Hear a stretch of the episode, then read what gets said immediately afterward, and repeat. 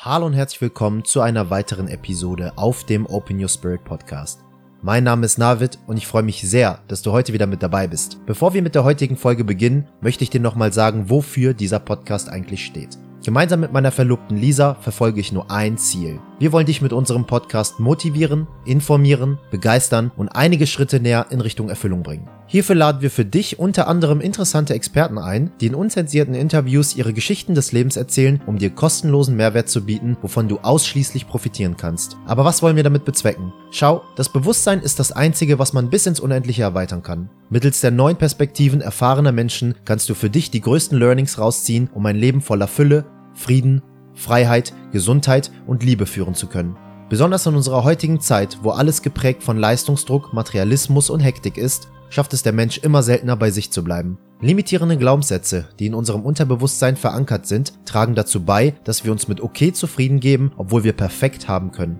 Mit diesem Podcast möchten wir dir vor Augen halten, wie viel Potenzial noch in dir steckt und wie du an dieses Mehr an Potenzial gelangst. Genau deswegen erwartet dich jeden Mittwoch um 18 Uhr eine neue Open Your Spirit Podcast Folge. Heute bei mir zu Gast ist Tobias Kriehuber. Ich habe mich sehr auf diese Folge mit Tobi gefreut, denn auch wir wurden irgendwie wieder schicksalsmäßig zueinander gebracht. Und wie ihr vielleicht schon wisst, gibt es in meiner Welt keine Zufälle. Dinge sind fällig, wenn sie dir zufallen. Und so war das auch mit unserer Bekanntschaft. Und wir haben eigentlich bisher noch nie physischen Kontakt gehabt, sondern immer nur online via Calls, wenn wir uns ausgetauscht haben, von unseren Erfahrungen erzählt haben, genetzwerkt haben etc. Ja, und schnell wurde der Austausch zwischen uns auch intimer und intensiver denn es kam wieder eine Sache mit ins Spiel, was jetzt so unsere letzten Podcast-Folgen auch besonders geprägt hat, und zwar die psychoaktiven Substanzen. Psychedelika, Substanzen, Drogen, die unser Bewusstsein erweitern und nicht einschränken. Und dort waren wir intensiv im Austausch, denn Tobi hat äh, diesbezüglich auch schon sehr viel Erfahrung sammeln können und ist natürlich auch einen ganz langen Weg gegangen, um auch dort heute zu stehen, wo er heute ist, mit seinem Coach The Coach Programm. Er hat frisch gerade seine eigene GmbH gegründet und hilft dabei Coaches, besonders in ihrer Selbstständigkeit, sich online aufzustellen, ihr Produkt zu perfektionieren, um das maximalste Potenzial ausschöpfen und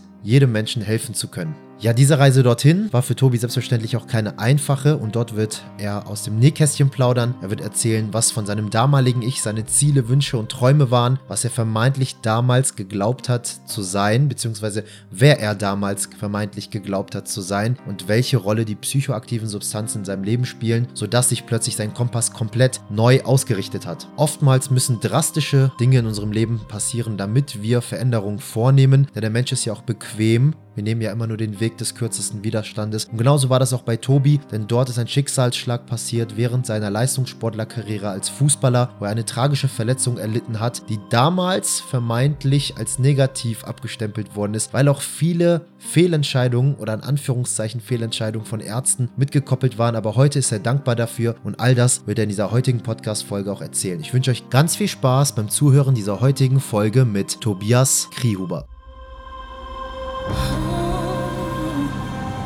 Has been moving in a way that nothing else people have ever known. I believe the third eye is your intuition.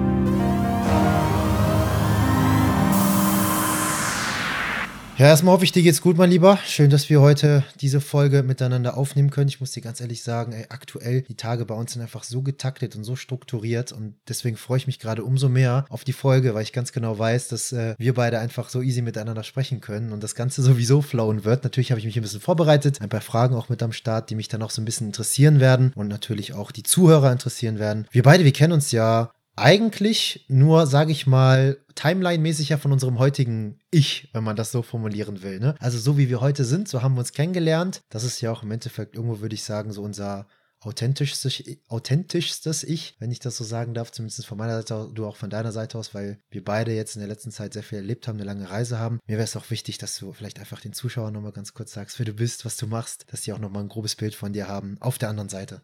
Ja, erstmal schön, dass ich da sein kann und äh, ich freue mich auch, dass wir uns hier austauschen, weil das, was du auch gesagt hast, so geht es mir auch. Es ist alles straff durchgetaktet jetzt gerade zu Beginn des Jahres und da ist immer schön, einfach so, so einen Punkt zu haben, wo man sich mal setteln kann, wo man sich auch wieder erden kann. Und ja, zu meiner Person, ich bin Tobi, äh, ich bin bald 30 Jahre jung oder alt, wie man sehen möchte. Ähm, in die, der heutigen Leben oder in meinem heutigen Leben, äh, ich glaube, da kommen wir nochmal drauf zurück, was das vielleicht äh, bedeuten kann. Ja, ich bin hauptberuflich selbstständiger Coach, ähm, habe mich vor zweieinhalb Jahren selbstständig gemacht im Bereich Gesundheitscoaching. Und äh, seit 2019 bin ich, ähm, ja, habe ich eine Firma gegründet, die nennt sich Coach the Coach und da helfe ich Personal Trainern und Fitness- und Gesundheitscoaches auf dem Weg in die Selbstständigkeit beziehungsweise der nebenberuflichen Selbstständigkeit und ja, da äh, arbeite ich jetzt hier regional in Mannheim, aber durch die Digitalisierung war das auch irgendwo ein Geschenk und habe dann sehr, sehr viel umsetteln können und dementsprechend auch immer den Kontakt mit ganz wertvollen, inspirierenden Menschen. Ja, und durch die große weite Welt der Digitalisierung und Social Media haben wir uns auch kennengelernt durch den äh, lieben Marc Richter, der mit dir einen Podcast gemacht hatte. Und ich hatte irgendwann so die Eingebung zu sagen, hey, muss ich mal anschreiben, weil ich finde es cool, was du da machst, weil der Weg vom Bodybuilding und Krafttraining zur Selbstfindung, in, in so einem Bereich war ich auch gesteckt und habe gedacht, hey, das passt. Und äh, ich habe mich sehr, sehr oft angesprochen gefühlt, ähm, vor allem emotional angesprochen gefühlt und habe gemerkt, da ist irgendwo eine Connection. Und ja, deswegen freue ich mich sehr, dass wir uns hier heute austauschen können und das ein bisschen ergründen können. Yes, ich freue mich auch. Dankeschön auf jeden Fall erstmal für diese Einleitung und dass du dich da an dieser Stelle nochmal vorgestellt hast. Und jetzt habe ich mal eine Frage an dich. Und zwar, die fällt mir jetzt gerade spontan ein, nachdem du gerade so ein bisschen erzählt hast. Du bist ja ein Coach für die Coaches. Das bedeutet, man hält sich natürlich auch bezüglich seiner Zielgruppe, schaut man sich auch ein bisschen um auf Instagram und Co. und versucht ja auch dann eben so Leute mit an Bord zu holen, vielleicht äh, zu connecten und vielleicht die dann auch automatisch auf diesem Wege auf sich selbst aufmerksam zu machen, sodass sie sehen, oh wow, da ist jemand, der mir vielleicht äh, dabei helfen kann, mehr Umsatz zu generieren, neue Kunden zu haben und so weiter und so fort. War das deine ursprüngliche Intention, als du mich angeschrieben hast, dass du vielleicht mich auch irgendwann an Bord haben kannst? Äh, um ehrlich zu sein, nein. ich bin da wirklich komplett frei äh, rangegangen, weil ich einfach nur cool gefunden habe, was du machst und ich gemerkt habe, auf der menschlichen Ebene würde ich gerne connecten. Und ähm, ich muss sagen, das ist vielleicht wirtschaftlich gesehen nicht optimal. Ich bin auf Social Media aktuell noch gar nicht so unterwegs, dass ich jetzt sage ich mal, die Cold Calls mache und die Leute einfach mal anschreibe und sage, hey, das könnte gut matchen, weil es mich meistens sehr selbst nervt, wenn ich diese Nachrichten kriege. Und äh, dementsprechend habe ich das noch nicht forciert und bin auch froh, wenn ich es nicht unbedingt machen muss, weil ähm, man merkt immer, wenn man eine Connection aufbaut und es passt, dann darf man auch sehr, sehr gerne ein Angebot machen. Wenn man aber nur blind rausgeht und sagt, ich hau jetzt 300 Leute am Tag an, damit fünf hängen bleiben, äh, dann ist es irgendwo ja so eine Maschinerie und da kann ich mich und will ich mich nicht mit identifizieren und dementsprechend versuche ich es über andere Wege dass ich für die Leute eine Inspiration bin und die Leute dann merken, hey, cool, da möchte ich mir auch Inspiration abholen und äh, dementsprechend entspricht das eher meinen Werten, das über diese Wege zu machen. Und um die Ausgangsfrage ganz kurz und knackig zu beantworten, nein, ich wollte mehr oder weniger äh, rausfinden, wer bist du, was ist das für ein Mensch, der dahinter steckt, weil mich das sehr angesprochen hat, was du machst. Das freut mich natürlich sehr. Also ich hätte sowieso die Antwort so oder so nicht bewertet. Ja, das war einfach nur eine ganz normale, neutrale Frage. Hätte mich einfach nur gerade an dieser Stelle spontan interessiert und Dankeschön, dass du das dann natürlich auch so beantwortet hast. Und du hast ein richtig krasses Thema angesprochen, weil das auch gerade bei mir Thema ist und das durften wir ja schon in den ein oder anderen privaten Calls miteinander, einfach weil wir immer im Austausch bleiben wollten, haben uns ja über Zoom dann immer connected, mal miteinander gesprochen, gesagt, was so gerade los ist, was wir gerade machen. Und du hast gerade ein Thema angesprochen und zwar gerade diese ganze Kaltakquise, Menschen Menschen anschreiben, Voicemails rausschicken. Ich kriege täglich Nachrichten auch von Leuten, die mir dabei helfen wollen, mehr Umsatz zu generieren, meinen Vertrieb aufzubauen. Also Voicemails rausschicken, Follow, Unfollow und hast du nicht gesehen, all diese Dinge. Und da sträuben sich einfach bei mir meine Nackenhaare, weil das Produkt ist, es geht nicht bei mir darum, weiß ich nicht, Schuhe zu verkaufen und bei dir genauso wenig, sondern es geht darum, irgendwie einen Wert zu vermitteln, einen Spirit zu leben und Schwingungen mitzugeben. Ja, es geht ja darum, Menschenleben zu verbessern und und wir beide, wir glauben ja auch so ein bisschen an das Schicksal und nicht an Zufälle. Dinge sind fällig, wenn sie dir zufallen. Und wenn ich da die ganze Zeit reingehe, dann nehme ich quasi anderen Menschen vielleicht die Chance, das überhaupt mit mir zu machen, beziehungsweise zwinge gewissen Leuten die Chance auf, obwohl sie eigentlich noch gar nicht bereit sind. Und da bin ich einfach absolut im Vertrauen und das ist einfach auch eine der größten Erkenntnisse, die ich im Jahr 2020 sammeln konnte. Bleib im Vertrauen, egal wie vermeintlich, vermeintlich beschissen oder wie vermeintlich gut es gerade ist, bleib im Vertrauen. Das Leben besteht immer aus Balance. Wir fangen uns irgendwo und deswegen widerspricht das all meiner Werte, dort die Leute irgendwie fake-mäßig anzuschreiben, Voicemails rauszuschicken, mich irgendwie auf einmal plötzlich für ihre Dinge zu interessieren, obwohl es mich in dem Moment doch gar nicht interessiert. Ja, und warum soll ich dann dieses Schauspiel spielen, wenn so doch eigentlich auch gerade Kunden kommen und okay, vielleicht mache ich jetzt nicht meine 100k im Monat oder irgendwie sowas in der Richtung, aber ich kann mir ein Dach über den Kopf finanzieren, ich kann meinen Hund noch damit füttern, ich selber muss nicht hungern, wenn ich mir was Schönes gönnen will, dann mache ich das und dann geht es mir auch gut und dann sich dann eben selbst in so ein, in so ein Fake-Bild zu rücken, obwohl unser Mentoring ja gerade um Authentizität geht, um sein wahres Selbst zu finden geht, würde ich sagen, widerspricht sich das so ein bisschen. Ja, das ist sehr, sehr spannend, das Thema. Man darf es natürlich von verschiedenen Blickwinkeln sehen. Wenn wir jetzt über die Wirtschaftlichkeit sprechen und sagen, wir wollen hier ein maximales, äh, ja, wirtschaftlich maximal ausschöpfen, dann ist das natürlich eine Methode. Und ich glaube, wenn der Harry, mein Social Media Experte, der mit mir zusammenarbeitet, das hört, dann wird er auch sagen, Junge, das kannst du doch nicht sagen. Aber ich sehe es ähnlich wie du. Ähm, es ist letztendlich, also es gibt keine Zufälle, sondern wenn sich Menschen begegnen sollen und den Weg zu dir finden sollen, dann wird das auch passieren. Ich würde ergänzen, ähm, dass wenn Absicht und die Intention dahinter stimmt, du natürlich das auch machen kannst. Wenn du sagst, hey, ich habe mir wirklich mit gutem Gewissen und mit Interesse dein Profil angeschaut und ich merke, ich kann dir weiterhelfen, beziehungsweise es würde Sinn machen, wenn wir beide mal connecten, dann sehe ich das auch als vollkommen legitim, vielleicht mal eine Voice oder sogar ein persönliches Video zu machen. Mhm. Ja, weil ich habe heute auch gerade wieder eine Nachricht gehabt im Postfach. Da war es so, ah, ich sehe, du bist Coach und du hilfst Leuten und ich finde das voll inspirierend. Da habe ich so gedacht, ja. ja. gut, welcher Coach will denn Leuten nicht helfen? Das heißt, es ist halt so eine universelle Nachricht, die für jeden passt. Hätte diese Person sich zumindest mit dem Thema auseinandergesetzt, was ich mache und gesagt, hey, ich finde es cool, dass du Coaches ausbildest, dann hätte ich gemerkt, okay, er hat zumindest mal das Profil gelesen. Und dann hätte ich gegebenenfalls darauf geantwortet. So ja, habe ich die Anfrage einfach geblockt und weg damit. Mhm weil ich da auch keine Energie und Emotionen mit verbinden möchte. Und äh, dementsprechend auch das Learning für mich 2020, die Intention zählt hinter allem. Das heißt, wenn du mit einer Intention reingehst, wirklich interessiert, mit der anderen Person connecten zu wollen, dann ist es vollkommen legitim und dann kannst du das auch machen. Und äh, das zweite Learning, da schließe ich mich dir an, das Vertrauen es wird alles zur richtigen Zeit kommen. Und ähm, das war auch so der Jahresabschluss 2020, als ich nochmal ja, äh, über eine, ich nenne es mal, tiefgehende Meditation an, sag ich mal, wie so einen Download an Informationen gekommen bin. Und war auch, alles kommt zu der Zeit, wenn es in dein Leben treten soll. Hab Vertrauen, du bist auf deinem Weg. Und das kannst du natürlich ans Business wie auch ins Privatleben ziehen.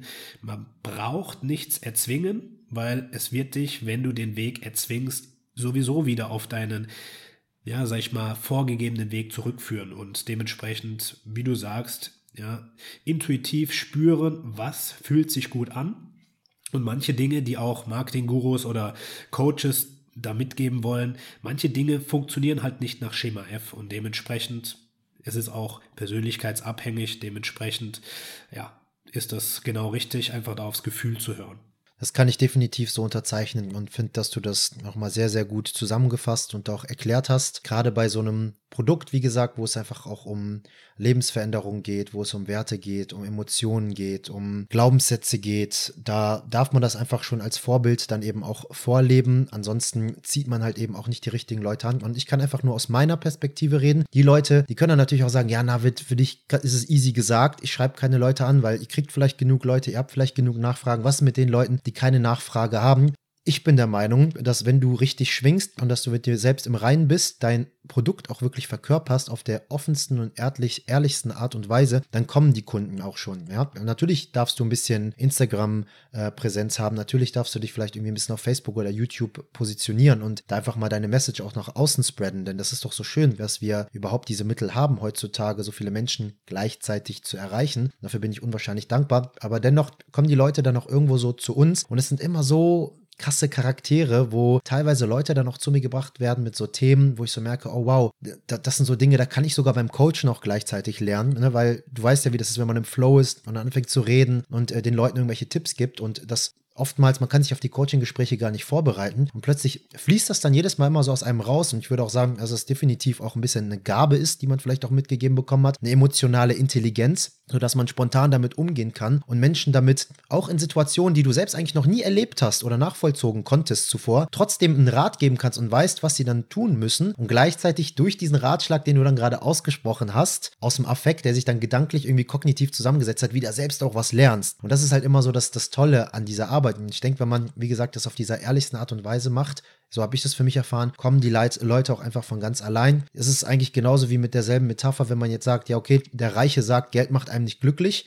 Dann gibt es natürlich die einen Menschen, die sagen, ja, wenn man viel Geld hat, ist es natürlich leicht, das zu sagen. Und wenn man arm ist und sagt, Geld, Geld macht nicht glücklich, dann sagt man, ja, aber du hattest ja noch nie die 10 Millionen Euro. Wie willst du das denn sagen? Im Endeffekt kann man immer irgendwie angekackt werden für das, was man sagt. Ich kann jetzt einfach nur aus meiner Perspektive reden und kann sagen, dass das so sich definitiv am ehrlichsten und auch am richtigsten anfühlt. Ich habe mich auch schon oft hinterfragt, hat das was vielleicht mit meiner Faulheit zu tun, dass ich keinen Bock habe, diese Voicemails rauszuschicken oder keine Lust habe, Kaltakquise zu machen. Aber nein, das entspricht einfach nur nicht meinem, meinem wahren Selbst. Ich will, dass die Leute selber Bock haben, das zu machen, sodass man energetisch auch an einem Strang ziehen kann. Alright.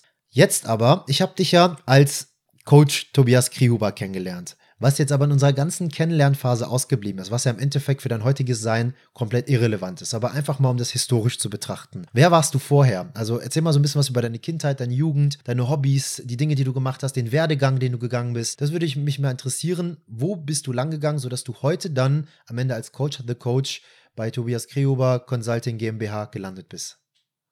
Ja, das ist eine schöne Frage. Ähm, also, ich bin am 30. Januar 1991 geboren, im schönen Sinsheim. Äh, wird so vielleicht von der Örtlichkeit in Verbindung gebracht mit dem Fußballverein 1899 Hoffenheim. Das ist ungefähr da, wo ich gelebt habe als Kind. Luftlinie drei, vier Kilometer weiter das Stadion in Sinsheim. Und ja, da bin ich aufgewachsen in einer schön behüteten Kindheit. Äh, mein bester Kumpel hat nebenan gewohnt und ja, Fußball gespielt von klein auf. Und das war so die Leidenschaft, wo ich gemerkt habe, hey, boah, da geht mir das Herz auf, so der Mannschaftssport, ein Teil einer Gruppe zu sein. Das war immer schon so mein Thema, wo ich gemerkt habe, hey, ja, Teamplayer sein und ein Teil zum Erfolg des Ganzen beitragen. Und ja, so hat sich dann äh, eigentlich die Kindheit und Jugend entwickelt, dass das eigentlich so mein Fokus war. Sport, und Fußball vor allem. Ich war Torwart. Äh, mein Onkel war Torwarttrainer bei Hoffenheim, also hat da auch äh, die, die Bundesliga-Jugend-Torhüter trainiert. Das heißt, das hatte ich sozusagen in den Genen. Mein Papa war früher Torhüter und ich bin dann auch in die Fußstapfen getreten und ja, habe eigentlich jede freie Sekunde damit verbracht, äh, zu trainieren und mit den Kumpels auf dem Fußballplatz zu stehen. Ähm, das ging dann so in die, die Pubertät, wo ich gemerkt habe, okay, jetzt sind auch andere Themen irgendwie interessant. Das erste Mal ein Bier trinken und äh, Mädels kennenlernen. Aber ich habe immer gemerkt, für mich war dieser Sport äh, so, so wichtig, dass ich das Ganze nicht so exzessiv wie andere ausgelebt habe. Und auch zu den Zeiten, wo andere dann nach Malle geflogen sind und Urlaub gemacht haben, habe ich gesagt, hey, nee, ich bleibe die Zeit hier. Ich fahre jetzt zwei Wochen ins Trainingslager, weil die Zeit, die investiere ich in mich. Das heißt, das habe ich von, von den Werten von meinen Eltern auch richtig gut mitbekommen, dass das eine Investition in dich ist und äh, du selbst bestimmst, ja, bist du potenziell erfolgreich in dem, was du machst oder nicht. Und ja, so ging es dann weiter, dass ich äh, dann Richtung Abitur äh, gearbeitet habe und äh, Sportabi gemacht habe und ja, drei Tage vor meinem 18. Geburtstag habe ich dann nochmal, weil ich ein sehr gutmütiger Mensch bin äh, oder war, ähm, ja, habe ich Fußball ausgeholfen bei einer Mannschaft, in der ich gar nicht gespielt habe, äh, in der Halle, in der Jugendmannschaft. Ich kam dann mit 17 schon in die Herrenmannschaft hoch und äh, habe mir dann da das Kreuzband und den Meniskus gerissen. Das heißt, äh, die Aussage vom Direktor in der Schule war, okay, dein Abi steht auf dem Spiel, wenn du in sechs Monaten nicht wieder fit bist und alles nachgeholt hast, musst du es ja wiederholen. Und äh, was für mich noch schlimmer war, so die Fußballkarriere, weil ich wirklich gedacht habe, ich werde Fußballprofi, äh, sah dann auch eine Zeit lang ganz gut aus. Ähm, das war dann natürlich auch äh, im, am seidenen Faden. Ja, und dann bin ich äh, nach dieser Verletzung zum Arzt und äh, der hat mir ins Gesicht gesagt, ja, der Junge hat nichts, beziehungsweise meine Mutter, der Junge hat nichts, der simuliert, der hat nur keinen Bock auf Schule. Ich saß da und hatte total Knieschmerzen, das Ding war angeschwollen und ich bin dann wieder heimgeschickt worden mit einer Packung Ibuprofen und ein bisschen, äh, was weiß ich, legen Sie den Fuß hoch, nach drei Tagen ist alles wieder gut. Naja gut, ich bin dann in die Schule gegangen mit, mit, äh, mit Krücken und habe mich da hingesetzt und äh, habe unter Schmerzen Klausuren geschrieben, weil es war die Vorabi-Prüfung. Und dann habe ich gesagt, ich halte es nicht mehr aus, ich konnte nicht mehr schlafen, ich konnte nichts mehr machen und es wurde einfach nicht besser. Dann bin ich zu einem zweiten Arzt und äh, der hatte gemeint, okay, ja, wir, wir gehen jetzt ins MRT, schauen uns das an. Dann hat er die MRT-Bilder angeschaut und hat gemeint, um ehrlich zu sein, er ist Assistenzarzt und er hat sich mit solchen Themen noch gar nicht so auseinandergesetzt, weil der Chefarzt ist gerade nicht da. Er vermutet, das ist eine, eine Blessur des äh, Meniskus und das kann auch so wieder heilen. So bin ich wieder weggeschickt worden.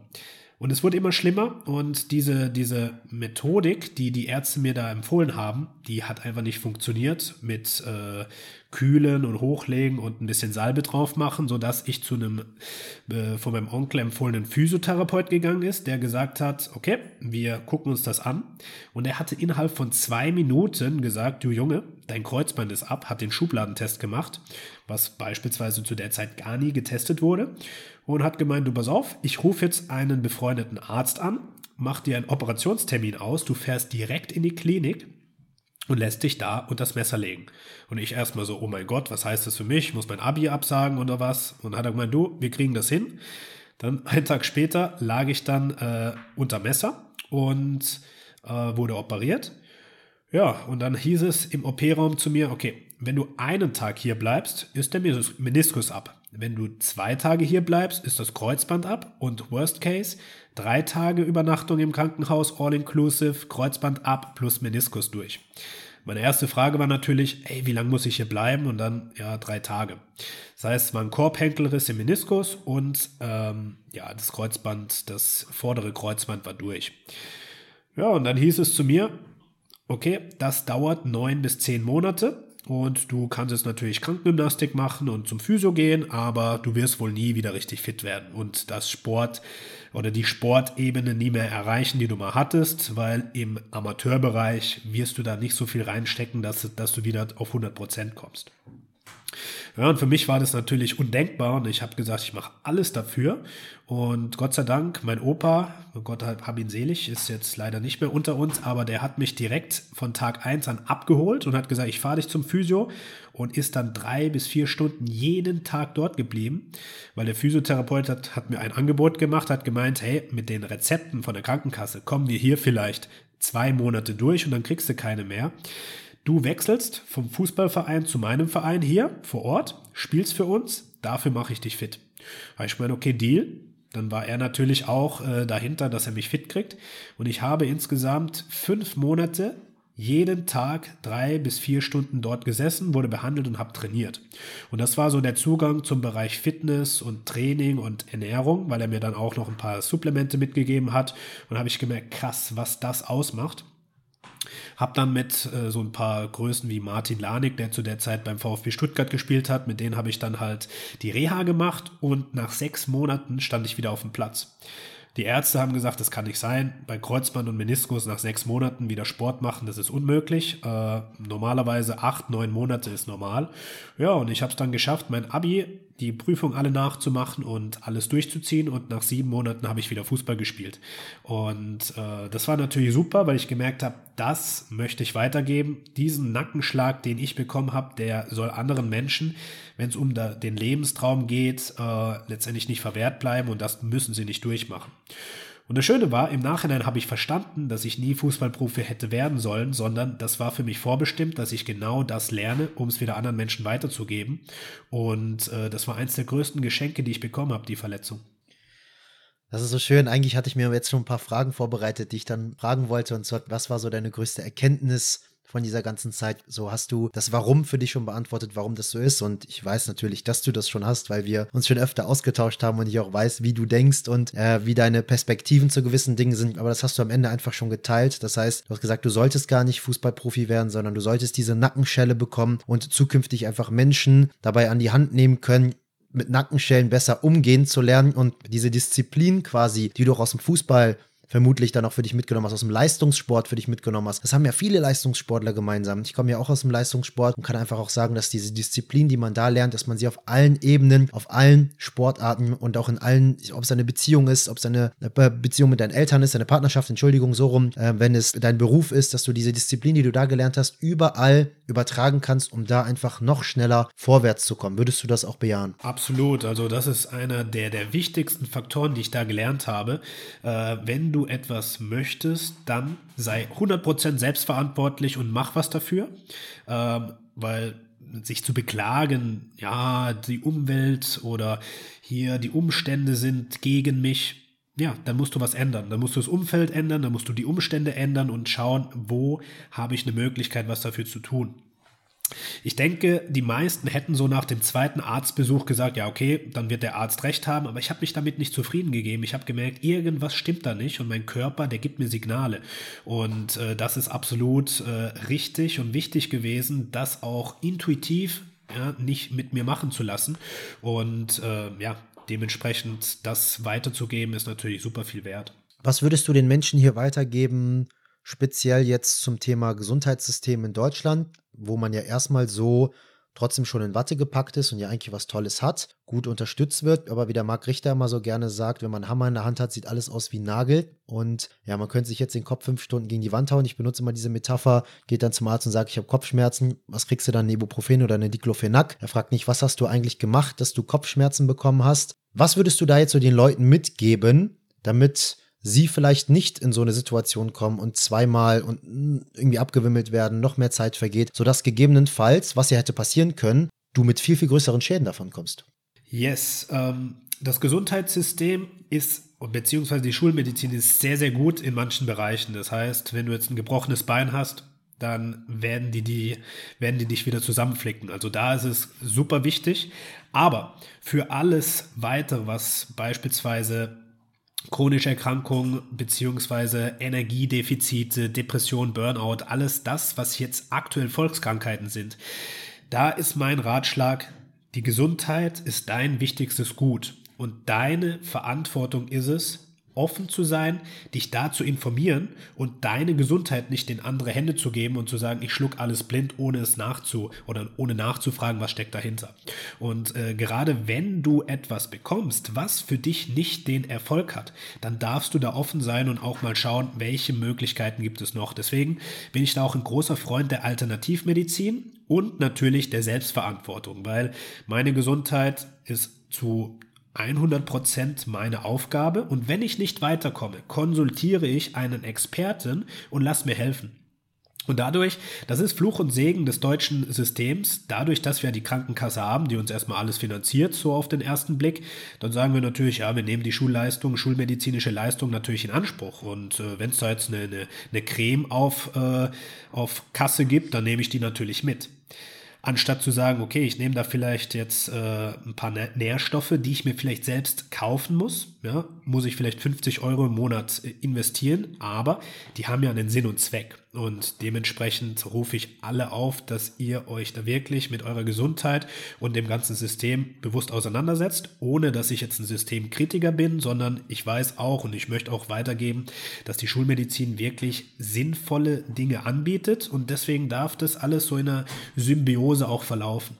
Ja, das sehe ich ganz genauso. Es gibt halt eben gute Dinge und es gibt eben schlechte Dinge. Wenn du dir eben Bein brichst, dann brauchst du einen Chirurgen, da kommst du nicht drum rum. Viele andere Krankheiten, das sage ich zum Beispiel auch nochmal ganz gerne, sind einfach auch seelischer Natur. Ja, Volkskrankheiten hast du eben angesprochen, Burnout, Diabetes mellitus Typ 2, Reizdarm, ob es sogar arthrosiale Erkrankungen sind, sprich, dass man dann Verschleiß an Gelenken hat. Selbst das kann seelischer, psychischer Natur sein. Hautkrankheiten. Wo kommen diese her? Warum haben manche Menschen die und warum manche Menschen, manche Menschen nicht? Ist das immer was Genetisches? Ist das Glück oder Pech oder kann man das irgendwie auch beeinflussen? Ich habe zum Beispiel schon Leute bei uns auch mit Autoimmunkrankheiten im Coaching gehabt, wo Leute, wo Ärzte gesagt haben, Du musst dein Leben lang Cortison nehmen, du kommst da nie wieder raus. Und nach zwölf Monate Coaching haben wir es dennoch geschafft. Ich will nicht sagen, dass man das mit jeder Person schafft, ja, aber die Person war es einfach gewollt, an sich zu arbeiten. Wir sind gemeinsam Hand in Hand gegangen und heute nimmt sie keine Medikamente mehr und hat auch keine aktiven Symptomatiken bezüglich dieser Autoimmunkrankheit, solange er stark an sich arbeitet, an seiner Persönlichkeit und an seinem Bewusstsein, an seinem Stress, an seinen Gewohnheiten, was ist dienlich, was ist nicht dienlich und da halt eben auch knallhart aussortiert und Kontinuität und natürlich auch Disziplin mit an den Tag bringt, was das Alpha und Omega ist. Also sehr, sehr wertvoll, was du sagst. Ähm, du kannst sehr, sehr viele Themen reversibel gestalten. Und du hattest ganz am Anfang gefragt, woher kommen diese Erkrankungen in der heutigen Zeit? Und ähm, das ist natürlich äh, so die Masterfrage. Wenn wir da eine Antwort drauf haben und das natürlich verbreiten, dann äh, wird die ganze Welt auch hoffentlich aufwachen. Schön wäre es, aber diese Informationen, äh, wie entstehen diese Erkrank äh, Erkrankungen, sind ja da. Und äh, durch einfache Maßnahmen, wie ich es auch bei mir im Gesundheitscoaching gesehen habe, kann man da wirklich viel wieder hinbiegen. Und das ist einmal natürlich das System zu entlasten auf Körperebene. Das bedeutet, die Verdauungsorgane unterstützen, wie den Darm, die Leber unterstützen, die halt in der heutigen Zeit permanent überlastet sind, den Körper mit Vitalstoffen versorgen und gleichzeitig dafür zu sorgen, dass du dem Körper natürlich keine Energieräuber zuführst. Das auf der einen Seite auf der Körperebene. Aber was sehr, sehr oft unterschätzt wird, sind die seelischen Themen, die seelischen Traumata. Ähm, und kein Mensch auf dieser Welt lebt ohne Trauma ähm, weil gerade die Geburt ist das erste Trauma, das man erlebt. Ja, da hatten wir auch im Vorgespräch beziehungsweise im anderen Gespräch schon uns drüber unterhalten, dass wir durch die Erfahrungen, die wir gemacht haben, auch über, über Pflanzenstoff und Pflanzenmedizin gemerkt haben, hey, unser Geburtstrauma ist ganz schön groß und das hat eine Auswirkung auf die Gesundheit und auf unseren Charakter. Und zum anderen erleben wir natürlich über emotionale und seelische Themen ja, beispielsweise energetische Blockaden. Und das Wort Energie, ja, was ja Energy in Motion heißt, äh, nicht Energy, sondern Emotion, was Energy in Motion heißt, also die Energie, die in Bewegung kommt. Und wenn es da energetische Blockaden gibt, ja, äh, wenn wir beispielsweise Emotionen runterschlucken oder Wut in uns hineinfressen oder die Wut ertränken, ja, dann werden verschiedene Organe potenziell krank. Ja, gerade das Thema Wut, dass man beispielsweise die Wut ertränkt, das ist oftmals ein Thema der Leber. Und die Wut, die ertränkt wird durch Alkohol, sorgt oftmals dafür, dass diese Person Lebererkrankung bekommt. Personen, die sehr, sehr schwierig Themen loslassen können, ja, haben oftmals ein Thema mit dem Darm. Und so können wir den Körper ähm, auch als Taktgeber sehen. Das heißt, je besser wir die Kommunikation des Körpers verstehen, desto eher können wir die Hintergründe auch nachvollziehen.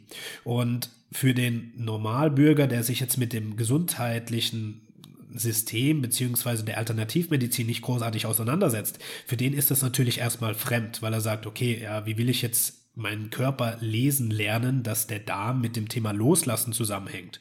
Und da gibt es natürlich so die Ansätze der chinesischen Medizin, wo ich sehr, sehr spannend finde, äh, dass man da natürlich so die Grundsätze sich mal anschaut, weil das haben die schon vor tausenden Jahren gemacht, wo es noch nicht die, die modernste Medizin wie jetzt gibt. Und deswegen bin ich ein Riesenfreund, gerade was das Thema angeht, die Pflanzenmedizin mit einzubauen, Pflanzenheilkunde mit einzubauen, ja, so Themen wie Adapto Adaptogene zu nutzen, um das Thema Stress, was in der heutigen Zeit omnipräsent ist, natürlich weiter wieder in eine Balance zu bringen, weil, wie du es vorhin auch gesagt hast, ja, im Leben geht es um Balance. Es geht nicht darum, Stress komplett loszuwerden, aber jede, jedes Kontinuum, was zu stark ausgelebt wird, kann ein Problem werden. Das heißt, eine gewisse Stressresistenz aufbauen, aber nicht komplett frei von Stress sein. Und da helfen natürlich uns die Pflanzen in der heutigen Welt unglaublich. Und ja, deswegen macht es auch super viel Sinn, da sich wieder mit diesen alten Lehren zu verbinden. Ja, da hast du ein tolles Thema angesprochen. Einmal natürlich das ganze Seelische und dann natürlich auch nochmal das ganze Thema Pflanzenkunde und irgendwo auch die Heilung aus der Natur beziehen, ja. Dass man, dass man nicht irgendwie immer chemische Dinge braucht, um in den Körper einzugreifen, so wie wir das halt eben in dieser westlichen Gesellschaft halt schon von jung auf beigebracht bekommen haben, ja es ist normal, ich kenne das aus meiner Familie in Iran, die haben wirklich alle immer ein Kulturbeutelchen dabei, voll mit Pillen gegen Bluthochdruck, gegen diese Schmerzen, gegen jene Schmerzen, gegen Cholesterin und so weiter und so fort. Und für die ist das, für die ist das ein Wundermittel. Also so Pillen etc. pp. im Iran, das ist wirklich das Nonplusultra und das darf in keinem Haushalt und in keiner Handtasche fehlen. Da bekommst du das einfach von, von Grund auf so beigebracht und hier eigentlich auch. Wir sind ja auch nur in einer Bubble. Wir sind ja auch nur in irgendeiner Randgruppe, die jetzt gesagt hat, ey, keine Wirkung ohne Nebenwirkung und diese ganzen chemischen Dinge, die brauchen wir in dem Falle nicht. Warum hast du denn die Kopfschmerzen überhaupt? Warum, warum hast du denn so viel Stress überhaupt und musst dann, selbst wenn wir hier über pflanzliche Mittel reden, ja, was ja im Endeffekt doch was Gutes ist, weil sie ja keine Nebenwirkungen haben. Sie haben ja in diesem Falle eigentlich nur eine Wirkung. Wenn ich jetzt als Adaptogen mal Ashwagandha jetzt zum Beispiel mal aufzähle, was uns dabei unterstützt, erstmal unsere Nierenfunktion zu halten, aber natürlich auch Cortisol zu senken und eben unser Stressmanagement, besonders zum, zum Morgen, aber auch zur Abendstunde zu kontrollieren, dann ist das eben eine sehr feine Sache. Nebenwirkungen gibt es da keine, deswegen darf das auch als Nahrungsergänzungsmittel verkauft werden und muss nicht über eine Apothekentheke wandern. Und hier einfach sich dann aber auch zu hinterfragen, warum muss ich die Dinge überhaupt nehmen? Okay, ich nehme jetzt jeden Morgen und jeden Abend Ashwagandha, um mein Stresslevel zu kontrollieren. Warum gehe ich denn nicht an die Ursache und minimiere mein Stresslevel? Ja, was verursacht denn jetzt gerade mein Stress? Ja, mein Job, ganz ehrlich, irgendwie liebe ich den nicht so. Und wenn ich zu Hause bin nach der Arbeit, macht mir meine Partnerin die Hölle heiß. Ja, und am Wochenende bin ich bei meiner Mama, die erzählt mir auch jedes Mal das Gleiche. Ich soll dies machen und jenes machen und ist nicht alles cool. Und jedes Mal, wenn ich in meinen Peugeot 106 einsteige, würde ich eigentlich am liebsten Aston Martin fahren, aber das erinnert mich daran, was für ein Loser ich bin. Ja, und dadurch, durch diese Denkweise, die du dann hast, hast du so einen hohen Stresslevel und ist doch klar, dass du dann Ashwagandha nehmen musst und vielleicht dann auch irgendwann sogar chemische Medikamente, um nicht also kurzfristig gesehen, in nicht ein, in nicht ein noch größeres Loch zu fallen und in, in nicht eine noch größere Abwärtsspirale zu kommen. Das ist ja gerade so das Ganze. Supplemente, Nahrungsergänzungsmittel, super geile Sache. Aber auch da sage ich immer, warum musst du das denn gerade in diesem Moment nehmen? Wenn wir jetzt Vitamin D supplementieren, alright, okay, hier in Deutschland 60 bis 85 Prozent aller Deutschen sind Vitamin D unterversorgt und die supplementieren das auch nicht. Ja, und was kann Vitamin D zum Beispiel fördern? Auch Lungenkrankheiten, Lungenentzündungen, Beispiel Corona. Das bedeutet, man könnte eigentlich Corona schon ziemlich easy vorbeugen, indem man eigentlich mal 60 bis 85 Prozent der Menschen sagt, nimmt doch mal wenigstens Vitamin D3 und schaut mal, dass ihr das richtig dosiert. Aber auch unser Immunsystem wird dadurch gestärkt. Antikrebszellen werden produziert, etc. pp. So viele Krankheiten haben da ihren Ursprung. Nur mit Vitamin D, mit, mit, dieser, mit, dieser, mit dieser Strahlung aus der Sonne kann man schon so viel machen und das eben als Nahrungsergänzungsmittel einzunehmen. Wenn man seinen Vitamin D-Spiegel reichlich zum Beispiel auffüllen möchte, um da nochmal was zu sagen, muss man mindestens ein bis zwei Stunden lang mit dem gesamten Oberkörper frei in der prallen Sonne sitzen, ohne Wolken und das bei einem Einfallswinkel von über 50 Grad, wo die Sonne scheint, damit du die perfekte Aufnahme und Länge auch der UVB-Strahlung hast, wenn ich mich jetzt nicht vertan habe. Und da, das kriegt man vielleicht im Sommer hin, zu guten Zeiten, wenn man schwimmen geht und so weiter und so fort, aber da auch wirklich wolkenfrei, ohne im Schatten zu liegen, ohne unter einem Baum zu sein, wenn man Gartenarbeit betreibt und so weiter und so fort. Aber dann in den restlichen, ich sag mal, acht bis zehn Monaten, die wir dann sonst in Deutschland haben, fällt es natürlich auch sehr, sehr schwer. Und das sind halt eben alles so Themen, da darf man sich mit miteinander auseinandersetzen, um natürlich auch seine seelischen Themen zu heilen, damit, du hast eben schon Energien angesprochen, diese ganzen Krankheiten, Stressoren und so weiter gemieden werden. Dann hast du noch das Thema Pflanzenkunde an, äh, angesprochen. Das ist ja auch nochmal so ein Ding, was uns so ein bisschen verbindet, denn wir sind ja auch dieses Jahr so ein bisschen rund um das Thema Psychedelika so ein bisschen aufeinander gestoßen. Wir durften uns da schon sehr austauschen. Ich durfte dir von meinen Erfahrungen erzählen, du äh, durftest mir von deinen Erfahrungen erzählen, mich auch zum Beispiel ein bisschen vorbriefen und vorunterstützen, was meine Ayahuasca-Zeremonie im Dezember anging, wofür ich dir natürlich sehr, sehr sehr dankbar war. Und hier würde ich mich einfach mal interessieren. Wir haben ja eben so ein bisschen aufgehört an der ganzen Stelle. Knieverletzung, Meniskus, das Ganze wurde wieder abgeheilt. Du hast dann für dich verstanden, in welche Richtung dein Leben geht und was eigentlich deine Mission jetzt ist. Was ist aber so dazwischen passiert, nochmal zwischen Meniskus, Knie und dann aber auch Coach the Coach und den ganzen psychedelischen Erfahrungen, die du dann auch noch heute hattest? Ja, ähm, nach dieser Knieverletzung habe ich mein Abi fertig gemacht und dann war ich natürlich ja, so ein bisschen unter Druck rausfinden, was ist letztendlich für dich die, ja, die große Reise auf dieser Welt. Und äh, wenn es nach Mama ging, wäre ich Lehrer geworden, weil das was Sicheres. Da hast du vielleicht äh, eine Veram Beamtung und der Wert Sicherheit, klar in Deutschland sehr, sehr weit verbreitet, aber ich habe mich damit nicht so richtig anfreunden können. Das Lehren hat mich zwar angesprochen, aber die Themen, die ich hätte lehren sollen, nicht unbedingt. Und äh, dementsprechend habe ich mich dazu entschlossen, ein freiwilliges soziales Jahr zu machen, weil ich auch gemerkt habe, ich möchte gerne was zurückgeben. Und mein Opa der hatte früher in einer Behindertenwerkstatt gearbeitet. Und da habe ich gemeint, hey komm, das würde mich interessieren, den Menschen dort wirklich was zurückzugeben und auch mal rauszufinden, wie so die soziale Arbeit ist, weil ich eigentlich mein ganzes Leben lang nur Sport gemacht habe. Und dann war ich ein Jahr lang als freiwilliger Sozialdienstleistender in der Behindertenwerkstatt in Sandhausen von den Heidelberger Werkstätten. Und äh, ich muss bis heute sagen, es war eine der, der wertvollsten und schönsten Zeiten, die ich bisher erlebt habe, ähm, weil du so, so viel viel Herz und so viel Wärme von den Menschen zurückbekommst. Und äh, das ist echt eine schöne Sache. Ähm, und ja, nach diesem Jahr äh, hatte ich dann natürlich wieder die Frage, was soll ich machen? Äh, war für mich eigentlich relativ einfach beantwortet, da ich während des sozialen Jahres schon angefangen habe, im Fitnessstudio zu jobben und angefangen hatte, äh, die ersten Ausbildungen zu machen zum Fitnesstrainer. Ich habe also 2010 angefangen, in der Fitnessbranche zu arbeiten, habe mich da im Fitnessstudio äh, beworben und äh, der Studioleiter, der zu der Zeit da war, war der Kemal, den du ja vom Hören und Sagen auch schon mal kennengelernt hast. Und äh, das war dann so eine Begegnung, wo ich gedacht habe, boah, krass, äh, das passt irgendwie. Und unser Bewerbungsgespräch war ganz witzig. Er hat gerade einen Step-Kurs, äh, also Step-Aerobic unterrichtet und war total durchgeschwitzt und ich war gerade trainieren und habe, äh, glaube ich, zu dem Tag Oberkörper, äh, Brust und Rücken trainiert und habe ihn dann angesprochen, habe gemeint, du, ich würde gerne meine Bewerbung hier für einen Job abgeben. Wann passt es denn so die nächsten Wochen? Hat er gemeint, du bist ja jetzt schon da. Warum sollen wir warten? Lass uns mal sprechen. Und da habe ich gemerkt, das ist etwas unkonventioneller als gedacht. Und äh, dann haben wir uns ja zum einen gut verstanden, aber auf dieser beruflichen Ebene. Und ich habe gemerkt, okay, ich will auf jeden Fall hier arbeiten, weil ich da super viel lernen kann. Und er hatte mir dann auch in Aussicht gestellt, wenn ich mich hier gut anstelle, dann habe ich potenziell die Möglichkeit, als BA-Student hier durchzustarten habe dann gesagt, okay, werde alles dafür tun und äh, habe es dann auch letztendlich geschafft, 2011 das BA-Studium anzufangen, äh, Thema Fitnessökonomie, habe dann in der äh, Deutschen Hochschule für Prävention und Gesundheitsmanagement in Saarbrücken studiert und äh, habe nebenbei alles gespart, was ich hatte, genommen und habe es in Fortbildung investiert, weil ich gesagt habe, ey, ich brenne dafür, ich will alles lernen, was geht. Hatte dann die Möglichkeit beim Dr. Axel Gottlob äh, den Master Person Trainer zu machen im Jahr 2011 bis 2012 2012, 2013 und habe echt alles wie ein Schwamm aufgezogen und habe gesagt, boah, immer mehr.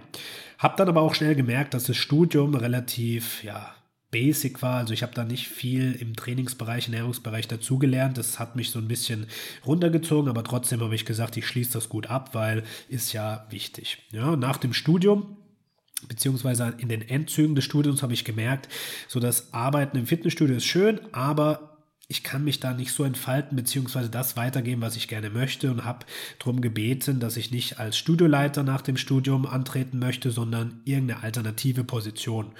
Und dadurch, dass Kemal nicht mehr im Studio war, sondern als Gebietsleiter mehrere Studios äh, betreut hat und äh, mit dem Geschäftsführer sehr eng zusammengearbeitet hat, hat er gemeint, du, ich sehe Potenzial, ich würde dich gerne fördern und hat mir dann die Position als Trainingsleitung für die Studios. Zu der Zeit waren es 22 Studios angeboten, dass ich da hineinwachsen darf. Und das habe ich dankend angenommen und habe dann für die Fitnessstudio-Kette äh, von Fitzenmeier, äh, Venice Beach, äh, den Bereich Training aufgebaut, eine Trainingsphilosophie in die Studios integriert und letztendlich da so meinen Touch mit reingeben dürfen und ein Team aufbauen. Und das war natürlich super wertvoll für alles, was später kam. Ähm, habe da natürlich super viel Zeit, super viel Energie und Herz reingesteckt und habe bis von 2014 bis 2017 Ende, Anfang 2018 eine Mitarbeiterausbildungsakademie aufgebaut, wo wir insgesamt knapp 800 Leute ausgebildet hatten im Bereich Trainingsgrundlagen, im Bereich Ernährungsgrundlagen, im Bereich Trainingssteuerung, Grundübungen, Kniebeugentage gemacht und so weiter. Und das war etwas, was mich total erfüllt hat. Und äh, wie es so angefangen hat, habe ich wirklich jeden Cent, den ich hatte, reinvestiert bis zum Ende meines Studiums, beziehungsweise bis zum Ende, als ich bei Venice aufgehört habe, waren es, glaube ich, 60.000 Euro oder 55.000 Euro, die ich dann in Fortbildung gesteckt habe, weil ich gesagt habe, ich, ich will alles wissen. Ja, und irgendwann kam dann so die Ernüchterung, ja, je mehr du weißt, desto mehr weißt du, dass du nichts weißt. Und dann ging es halt immer weiter rein. Aber zu der Zeit wollte ich einfach der beste Personal Trainer den skippt werden und gleichzeitig das weitergeben. Und äh, irgendwann habe ich dann gemerkt, das war Anfang 2018 beziehungsweise auch schon 2017, dass eine Stimme in mir gesagt hat, es wird Zeit loszulassen. Und äh, das Thema Loslassen war für mich immer schon sehr schwierig. Ähm, ich bin und ich war auch immer sehr, sehr loyal. Also wenn es jemand gab, beispielsweise Menschen im Leben oder Freunde oder auch der Arbeitgeber, das war für mich wie so eine Familie. Und ich habe mich damit so identifiziert so dass ich mir das Firmenlogo auch auf die Stirn tätowiert hätte. Und äh, dann hatte ich angekündigt, hey, ich möchte jetzt gerne eine Veränderung angehen. Gibt ihr mir die Möglichkeit? Ich würde gerne Personal Training auf ein anderes Level hier bringen. Ich würde gerne die Mitarbeiter einführen. Wir würden gerne ein Personal Training Studio hier integrieren. Und ja, wir wurden dann, im Nachhinein war ich auch sehr, sehr dankbar dafür. Das war neben der Knieverletzung eines der größten Geschenke von der Geschäftsführung leider äh, an der Nase herumgeführt und über ein Jahr lang ja, ich sag's mal so, belogen und mit falschen Versprechungen gehalten, bis ich gesagt habe, okay, äh, wenn ich jetzt noch hier bleibe, dann mache ich das nicht für euch, sondern gegen mich. Und dann habe ich von einem Tag auf den nächsten die Kündigung auf den Tisch gelegt und habe gesagt, ich muss jetzt mein eigenes Ding machen und äh, habe dann mein eigenes Business gestartet. Und ja, das war dann so der Übergang in die Selbstständigkeit. Das Thema Gesundheitscoaching, das Thema Personal Training habe ich dann von 2018 bis ja, Mitte, Ende 2019 gemacht und gemerkt, okay, ja, diese Gesundheitsthemen sind wichtig, das Thema Selbstverantwortung und auch das Thema Gewohnheiten ist wichtig, aber ich würde das gerne in einem größeren Impact an die Leute ranführen. Und dann hatte ich gesagt, hey, das, was ich die ganzen Jahre davor gemacht habe mit der Mitarbeiterausbildung und ich habe so viele Erfahrungen da sammeln können, warum kann ich das nicht einfach jetzt auch weitergeben mit dem Thema Coach to Coach. Und so habe ich dann 2019 angefangen, das Coach to Coach aufzubauen und äh, stand jetzt äh, sind insgesamt sechs Coaches dabei. Wir haben jeden Tag Live-Calls für die Teilnehmer und Ausbildungstage, eine große E-Learning-Plattform, wo ich sage, hey, cool, das wird immer weiter wachsen und da kannst du wirklich Leute befähigen, äh, wiederum anderen Leuten zu helfen. Und dadurch hast du einen riesen Multiplikator und ähm, ja, du hast eine Gruppe an Gleichgesinnten, die auf einer ähnlichen Mission sind und sich gegenseitig unterstützen, inspirieren. Und das finde ich halt super, ähm, dass ich da eine Möglichkeit gefunden habe, auch das genau auszuleben und den Menschen wirklich einen Impact im Leben zu geben. Das hast du sehr, sehr gut erklärt. Und zwar, ich beschreibe das immer als so eine Art und Weise Schneeballsystem, aber im positiven Sinne. Ne? Also es ist nicht so, dass du dann an jedem monetär dann da an den verdienst, sondern dass du dann einfach an der Gutmütigkeit verdienst. Denn jede Person, die du ausbildest, die du, die du vorwärts bringst in ihrem Leben, die verteilt das wieder an andere, weil so ist es ja auch in unserem Mentoring. Wenn ich Leute mentore und die acht bis zehn Wochen bei uns im Mentoring durchmachen, dann können sie safe irgendeinem Freund, der Mutter, der Freundin, eine Bekannte auch Unterstützung schenken bei denselben Themen, wenn sie das wirklich verinnerlicht haben und die diese Themen dann auch wieder bei denen erkennen. Ich be bekomme das zum Beispiel total oft mit, dass Kunden von uns in einem Mentoring-Call dann reinkommen und sagen, ey Navid, jetzt sind schon zum Beispiel drei oder vier Wochen vorbei und ich sehe jetzt gerade mein Umfeld einfach mit ganz anderen Augen. Ja, mir fällt jetzt eigentlich mal auf, was die alle für Laster haben und bekommen jetzt mal wirklich mal die wahre Bedeutung in ihren Sätzen mit, wenn die mir etwas sagen. Ja, ob da manchmal die Wut aus denen spricht, die Angst aus denen spricht, Neid aus denen spricht, aber wann auch mal wirklich die wahre Freude und die bedingungslose Liebe aus denen spricht, dass man das viel, viel besser wahrnehmen kann. Und das ist ja auch das Thema Bewusstseinserweiterung, dass du dein Bewusstsein entfaltest und diese Dinge dann auch für dich einfach besser wahrnehmen, deuten kannst und in dein Leben dann auch integrieren kannst. Ich würde gerne mal an den Punkt eingrätschen, wo du gesagt hast, ich habe festgestellt, dass ich nicht mehr für die, sondern gegen mich mache mit dem Job und habe den dann die Kündigung auf den Tisch gelegt. Im Endeffekt ist das ja eigentlich ein ganz, ganz großer Prozess und ein Schritt, der mit sehr viel Mut auch zusammenhängt, aber auch mit sehr vielen, ich sag mal, gedanklichen Prozessen, Commitments, die man vielleicht eingeht, äh, Diskussionen, Eigengespräche, die man da auch führt, aber sich dann auch Ratschläge von Mutter, Freund, Freundin, Vater etc. pp. holt. Was ist da in diesem Moment genau in dir vorgegangen und wie kam es dann wirklich dazu, dass du diesen Schritt gegangen bist und gesagt hast, okay, ich gehe jetzt auch nicht mehr diesen konventionellen Weg, diesen Mainstream-Weg, auch wenn zum Beispiel meine Mutter sich sogar gewünscht hätte, dass ich Lehrer werde. Ja, im Endeffekt bist du ja heute Lehrer, aber auf eine andere Art und Weise. Aber, aber dass ich mich dieser, dieser Angst so ein bisschen stelle, beziehungsweise diese einfach mal komplett töte, damit ich da auch mal mit einer Lanze voraus in diese Selbstständigkeit zum Beispiel reingehen kann. Ja, ähm, das war ein sehr, sehr spannender Entwicklungsweg. Ähm, ich hatte das Glück, dass ich schon sehr, sehr früh gefördert wurde, auch äh, in meiner Anstellung, habe sehr viele Kurse auch mitmachen dürfen zum Thema Persönlichkeitsentwicklung. Und dann kommst du irgendwann natürlich auf Themen, die dir helfen, die Ängste und die Glaubenssätze in dir zu erkennen. Und da war natürlich die Angst da, nicht gut genug zu sein für die Selbstständigkeit, es nicht zu schaffen, alle zu enttäuschen und dann wieder ganz von vorne anfangen zu müssen, die Sicherheiten aufzugeben. Und das war natürlich dann immer so der innere Türsteher, äh, der dann gesagt hat, hey, du bist vielleicht noch nicht gut genug, nimm noch ein Jahr mit und lern noch so viel, wie du kannst, mach noch ein paar Zertifikate, um endlich in der Selbstständigkeit dann auch äh, durchstarten zu können. Aber irgendwann habe ich mir dann aufgeschrieben, welche Werte möchte ich im Leben ausleben. Und es war zu der Zeit, im Rahmen der Wertentwicklung kann es ja sein, dass sich das auch ein bisschen weiterentwickelt. Zu der Zeit war das äh, Wertschätzung, Anerkennung und Inspiration. Und ähm, dann habe ich mich gefragt, Wert kannst du ja immer auf beiden Ebenen bekommen und geben. Da habe ich mich gefragt, wie kann ich Inspiration geben? Da habe ich gesagt, ja, easy, indem ich die Mitarbeiter ausbilde und ich diese wiederum inspiriere durch mein Tun und Handeln. Da habe ich mich gefragt, wie kann ich denn hier in meiner Anstellung Inspiration bekommen? Gibt es Leute, zu denen ich aufschaue? Und dann habe ich festgestellt, das ist eigentlich nur eine Person, nämlich mein Vorgesetzter, mit dem ich sehr eng zusammengearbeitet habe, Kemal. Aber alle anderen Leute waren eher so, dass sie mich mehr runtergezogen haben, dass sie mich gehalten haben, weil sie ja kein Interesse hatten an dieser persönlichen Entwicklung und auch an dieser fachlichen Entwicklung und wir als immer so als Nerds dargestellt wurden, mein Kollege und ich.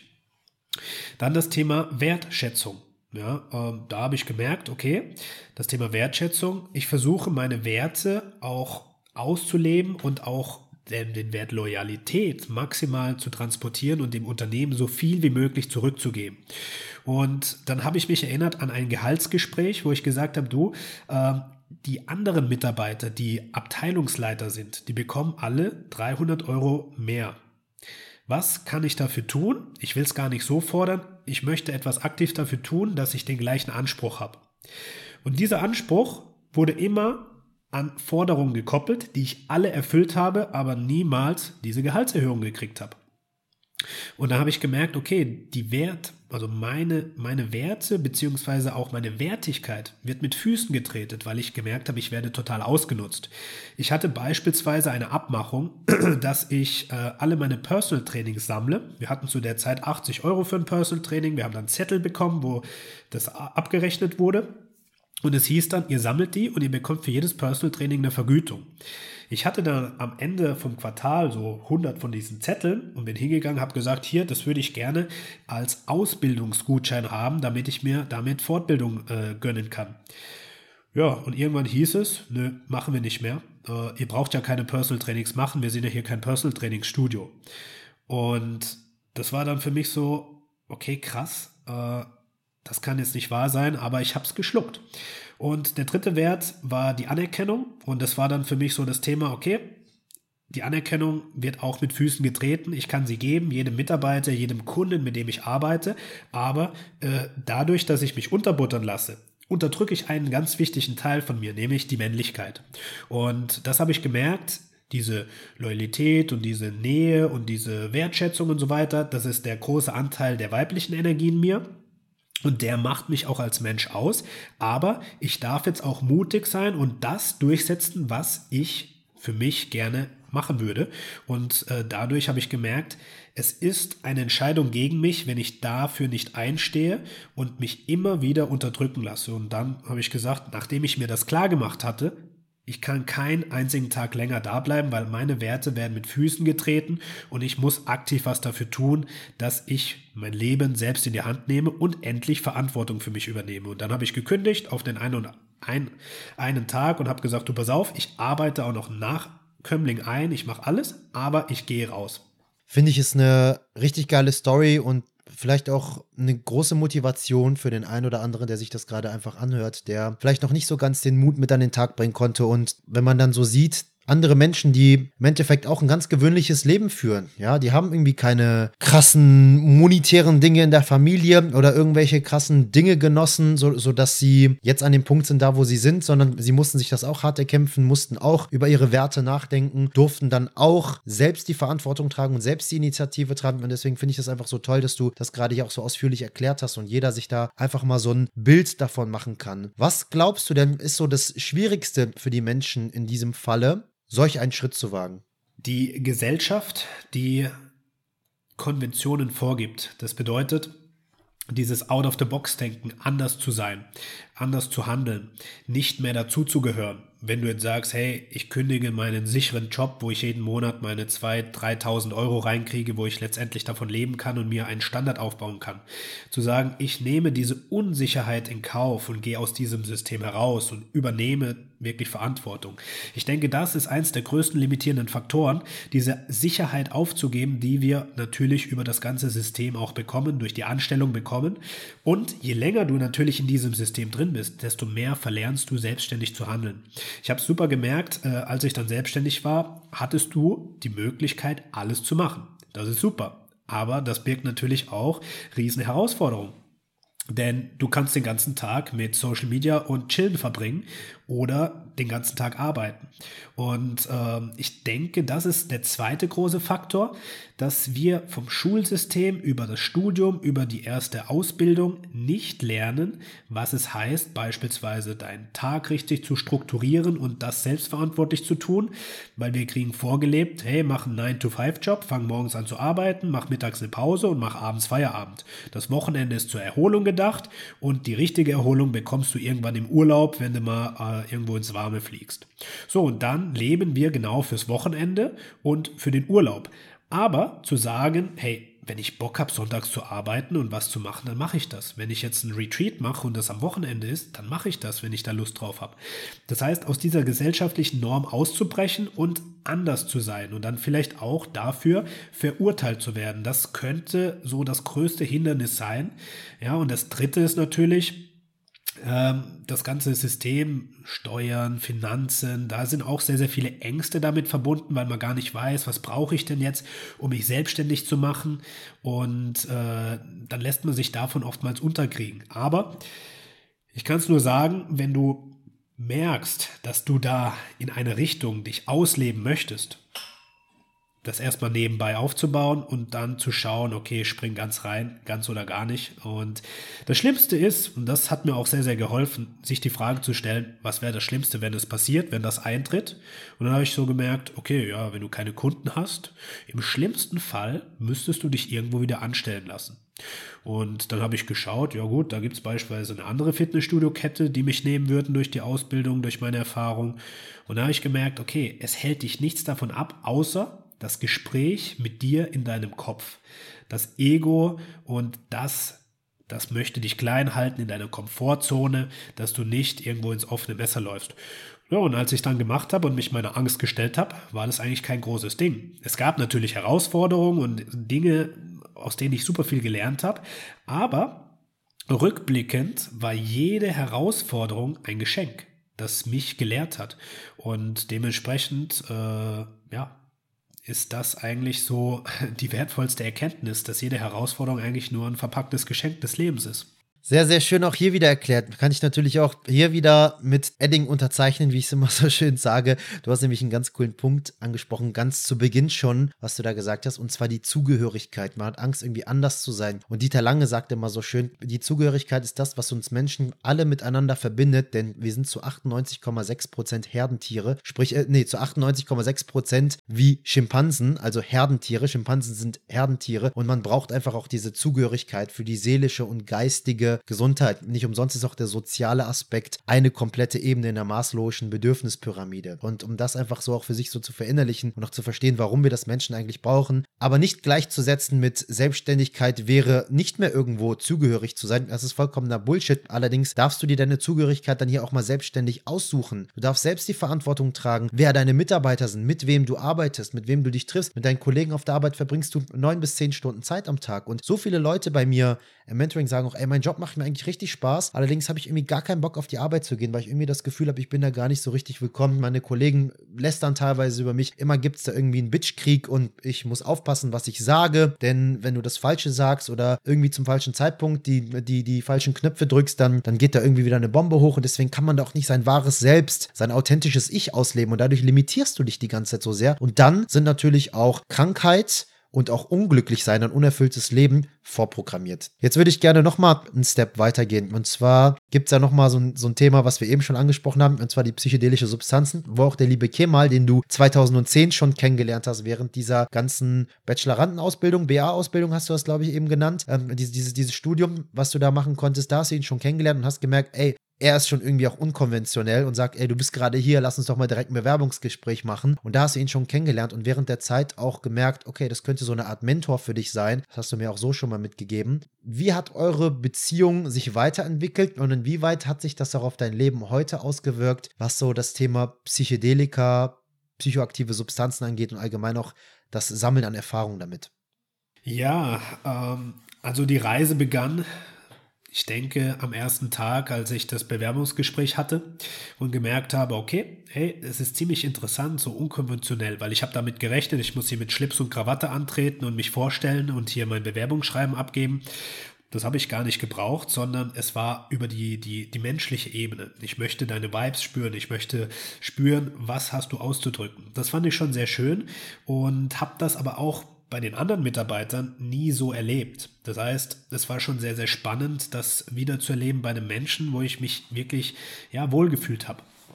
Und das Interessante war, dass das Kemal zu den meisten Mitarbeitern relativ distanziert war und immer diese Distanz gewahrt hat. Ja, man muss auch sagen, ich habe ihn ähm, erst seit einem Jahr auf Facebook als Freund. Äh, die andere Zeit war das immer so die, die Vorgesetzten und äh, Auszubildenden äh, Rolle. Und ja, wir haben dann auf unserer Reise versucht, durch die Selbstoptimierung alles zu machen, um ganz zu werden, um, um uns selbst zu heilen, weil wir gemerkt haben, Müdigkeit ist ein Thema irgendwann. Dann haben wir versucht, das über exzessives Training zu machen, Bodybuilding, Athletiktraining, alles ausprobiert. Dann sind wir irgendwann weiter und haben gesagt, wir müssen von den Besten lernen, haben uns Charles Poliquin eingeflogen und haben von ihm gelernt und waren wie Besessene. Und da haben wir uns natürlich super gegenseitig potenziert und haben gesagt, hey, wir müssen jetzt Biohacking machen, sind dann 2016 nach Helsinki geflogen zusammen und waren da auf dem Biohacking Biohacking-Kongress. Das war auch da, wo ich Marc Richter dann kennengelernt habe, der als Volontier dort gearbeitet hat. Und ja, dann haben wir uns einen Mikrostrom gekauft für 12.000 Euro und haben damit experimentiert mit dieser frequenzspezifischen Mikrostromtherapie, wo man auch über die Frequenzen Emotionen letztendlich in den Körper geben kann und haben gesagt, das ist der heilige Gral. Und haben gemerkt, je mehr wir machen, desto eher merken wir, irgendwas fehlt. Und äh, als ich dann 2000 18 gekündigt hatte, habe ich auch bei Kemal gemerkt, er ist nicht zufrieden, hat zwar eine super hohe Führungsposition, verdient gutes Geld, hat ein Haus gebaut, hat Familie gegründet, aber er ist nicht glücklich. Und dann habe ich letztendlich gesagt, geh mal, ich muss los. Du warst das Einzige oder der Einzige, der mich hier gehalten hat, aber ich muss jetzt loslassen. Und er hatte mich auch darauf vorbereitet und hat mir auch Räume gegeben, mich da zu entfalten und hat gemeint, hey, ich bin dankbar, dass du gehst. Und das ist, zeigt dann natürlich auch als Vorgesetzter, der sagt, hey, ich verliere eine Führungskraft, die ich jetzt fast zehn Jahre ausgebildet habe oder acht Jahre. Ähm, er hat sich bedankt, hat gemeint, es ist das schönste Geschenk, das du mir machen kannst, dass du gehst.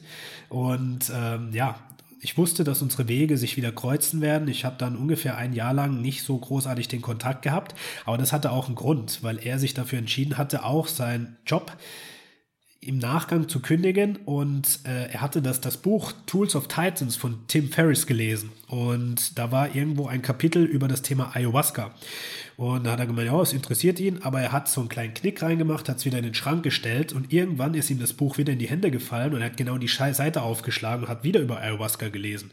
Und da hat er gesagt, okay, ich google das Ganze mal und hat gemerkt, in diesem Ort, wo er wohnt, wird ein Monat später so eine Zeremonie angeboten. Hat er gemeint, das kann kein Zufall sein.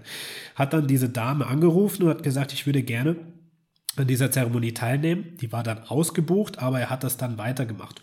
Und so wurde er dann 2018 zum ersten Mal mit dem Thema psychedelische Substanzen konfrontiert. Ich persönlich hatte da noch überhaupt keine Ahnung von und habe das auch erst zum ersten Mal von ihm 2019 im Sommer, als wir uns getroffen haben zum Spazierengehen, äh, eingeführt. Und für mich war das erstmal so, was erzählst du da? Alter, bleib mir bloß weg damit. Ich will doch jetzt hier nicht irgendwas trinken und mich dann übergeben und äh, in die Hose machen und schreien und weinen und die schlimmsten Albträume erleben. Äh, bleib mir bloß weg davon. Aber das war dann der Punkt, nachdem er mir davon erzählt hatte und auch gesagt hatte, ey, er hat da jetzt mehrere Zeremonien gemacht, ich glaube um die 20, und er überlegt sich, sich als Schamane, weil er so hingezogen fühlt, ausbilden zu lassen und seinen Job zu kündigen. Also aus dem Leben in den Dschungel zu, Dschungel zu fliegen, Familie erstmal zu Hause zu lassen und das zu erleben. Das fand ich abgefahren, aber ich habe gemeint, du pass auf, es fühlt sich gut an äh, mach's doch einfach. Und er hatte das dann auch gemacht, äh, kurz darauf, im, im Sommer 2019 und ist dann aus dem Job raus, weil er gedacht hatte, er macht eine Zeremonie, geht wieder zurück und alles ist tutti und er hat seine Erkenntnisse, aber die Pflanze hatte dann auch gesagt, du pass auf, so oder so.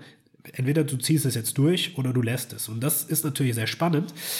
Ja, und das hat dann in mir gearbeitet und ich habe gemerkt, irgendwie interessiert mich das Thema mehr als ich denke. Dann haben wir uns zu Silvester oder zum Jahresende 2019 nochmal getroffen und dann habe ich gemeint, okay mal, ich glaube, ich mache das jetzt. Ich überwinde meine Angst und melde mich an. Und dann habe ich mich im April 2020, also ich habe mich direkt dann im, im Dezember angemeldet für eine Zeremonie im, im April 2020. Drei Tage Ayahuasca, zwei Ayahuasca-Zeremonien. Und die wurde dann natürlich gecancelt, äh, bedingt durch Corona. Da war ich natürlich am Anfang so ein bisschen traurig, aber dann auch irgendwie ja, happy, dass es nicht passiert und ich mich davor drücken konnte. Aber das Ding ist, ich habe es an allen Ecken und Enden gehört. In jedem Podcast kam Ayahuasca vor und da habe ich gemeint, okay. Das Schöne war, äh, wir hatten dann das Angebot, es äh, zwei Monate später nachzuholen, als die ganzen Regelungen gelockert wurden. Und dann hatte ich da äh, meine erste Zeremonie. Ich kam dann dort an, in, in Stuttgart, in der Nähe Stuttgart war das, und äh, dann hieß es, ja, wir machen noch Cambo und Bufo. Ich meine, okay, keine Ahnung, was das ist, aber ja, ich mache mal alles mit. Es war auch so der Tipp von Kemal, nimm alles mit. Das wird eine bereichernde, ein bereicherndes Erlebnis. Ja, und ich habe mich gar nicht so stark mit dem Thema auseinandergesetzt. Ich habe Folgendes gemacht. Und das würde ich auch niemand empfehlen. Ich habe bis einen Tag vor der Zeremonie mich nicht eingelesen, was da überhaupt abgeht. Und auf dem Weg im Auto habe ich mir einen Podcast angehört über eineinhalb Stunden von irgendjemand, der über seine Ayahuasca-Erfahrung gesprochen hat. Und ich saß im Auto und habe gedacht, scheiße, was mache ich da? Äh, du wirst mit den größten Ängsten, mit deinen schlimmsten Albträumen konfrontiert und kotzt dich dabei ein. Warum habe ich mich hier angemeldet? Ich habe es dann durchgezogen, bin hingefahren und äh, ja, es war eine Gruppe von 20 Leuten, äh, super cool. Und ich hatte aber so Angst, ich saß da und habe echt gezittert. Und äh, als die Zeremonie dann losging, das äh, war dann abends gegen 21, 22 Uhr, ging die ganze Nacht durch. Da habe ich gedacht, okay, ich, ich stehe auf und gehe wieder heim, weil ich so Schiss hatte. Und äh, das Schöne war, dass Kemal da letztendlich auch dabei war und dementsprechend, ja, habe ich gemerkt, okay, passt, ich bleibe dann dabei. Und ja, äh, das war für mich im Rückblick eine der wertvollsten oder die wertvollste Erfahrung, die ich bisher gemacht habe. Und egal welche Ängste ich hatte, egal was ich da gesehen habe, ich habe es oder im Nachhinein bin ich so dankbar dafür, dass das einfach so ein einschneidendes Erlebnis ist und das hat mein komplettes Leben revolutioniert sowohl im Business als auch privat und äh, hat mich auf der Reise einfach nochmal eine Ebene tiefer geschickt und hat mich zu so vielen Menschen gebracht, die dann ins Leben danach getreten sind, wo ich gedacht habe, ey, krass. Und äh, ja, deswegen, äh, wer sich von diesem Thema angesprochen fühlt und merkt, in seinem Alltag kommt immer wieder Ayahuasca oder eine andere psychedelische Substanz, sei es LSD, sei es Psilocybin oder sowas vor, dann kann es sein, dass es dich ruft, dass es aufmerksam machen möchte, dass es dir gerne ein großes Geschenk geben möchte, indem es dir hilft, noch weiter zu deinem wahren Ich, zu deiner vollen Kraft im Inneren zu führen. Und dann darfst du es auch dankend annehmen. Aber ja, das hat sich gelohnt. Ich finde, du hast das richtig cool beschrieben. Und zwar hast du einmal gesagt, ey, Kemal, bleib mir mit so einem Zeug davon, so ich kotze mir doch nicht irgendwie die Seele aus dem Leib und konfrontiere mich mit meinen wildesten Ängsten und Sorgen und Zweifeln, die ich vielleicht auch habe. Natürlich kann Ayahuasca auch positiv sein. Ja, die Mama, die kann natürlich sehr streng sein, deswegen heißt es auch Mother Ayahuasca, kann auf der anderen Seite aber auch sehr liebevoll sein und dich einfach mit. Auch die schönsten Erlebnisse damit. Also ich hatte in meiner ersten Zeremonie war ich die erste Stunde in einem Bad, also in einer Badewanne sozusagen gelegen, voller Liebe. Ich habe noch nie so ein Gefühl so krass intensiv erlebt und ich saß, ich lag einfach nur auf dem Boden und habe stundenlang geweint vor Freude, weil es sich so schön angefühlt hat. Also auch das, es ist auf beiden Ebenen es kann so ein riesiges Geschenk sein und auch die Konfrontation mit der Angst ist ein Geschenk weil du darfst der Angst ins Auge blicken und auch merken, dass die Schatten, die Schatten in dir zu dir gehören und dir auch helfen können, zu dir zu finden. Yes, das sehe ich auch auf jeden Fall so. Und du hast eben, wie gesagt, erstmal nochmal den Punkt genannt, ich war damals komplett abgeneigt zu spirituellen oder psychoaktiven Substanzen allgemein mit Spiritualität noch nie so Kontakt gehabt und da sehe ich mich halt auch, bei mir fing es auch erst im Sommer 2019 an, also ziemlich zeitgleich mit dir, wo ich so meine erste spirituelle Erfahrung sammeln konnte. Da habe ich schon öfter mal hiervon erzählt mit der Person, die mein Leben gekreuzt hat. Das war eine ältere Dame mit dem, unter dem Namen Mira und da habe ich dann auch so meine erste Erfahrung gesammelt und ich habe gemerkt, oh wow, ohne Psychedelika jetzt, da hatte ich noch gar keine Ahnung von Psychedelika, da ist irgendwie mehr. Und wir Menschen, wir haben da irgendwas, was wir sonst irgendwie unterdrücken und nicht so wirklich nutzen. Nenn es Intuition, Bauchgefühl, drittes Auge, was auch immer, ist vollkommen egal, wie das heißt. Aber da ist irgendwas, irgendeine Fähigkeit, irgendeine Funktion, die wir haben, wie wenn du im Bus sitzt und merkst, sich beobachtet jemand, jemand und auf einmal über die Schulter guckst und merkst, okay, dich guckt da gerade jemand an, dass du dieses Gespür dafür hast und dieses Gespür eben auf vielen anderen Ebenen in deinem Leben noch einzusetzen, um davon zu profitieren um deinem Leben noch mehr Qualität zu geben. Und ich habe damals auch alles sehr, sehr stark verurteilt. Also besonders auch so esoterische Themen. Mein meine Mama war schon immer sehr krass in diesen Themen drin und ich habe sie immer sehr stark belächelt. Heute tut es mir natürlich leid, aber es hat halt einfach für die ganze Entwicklung wohl anscheinend dazugehört, dass ich, dass ich das so machen musste und bin auch absolut im Vertrauen und würde niemals was verändern, was in der Vergangenheit passiert ist. Aber dann auch, nachdem ich so meinen ersten Kontakt mit diesen Dingen hatte und auch gemerkt habe, wie mir das immer öfter mal zugeflogen ist, dass ich dann gesagt habe, okay, ich bin jetzt beim Vertrauen. Im Endeffekt ist das ja nur die Natur.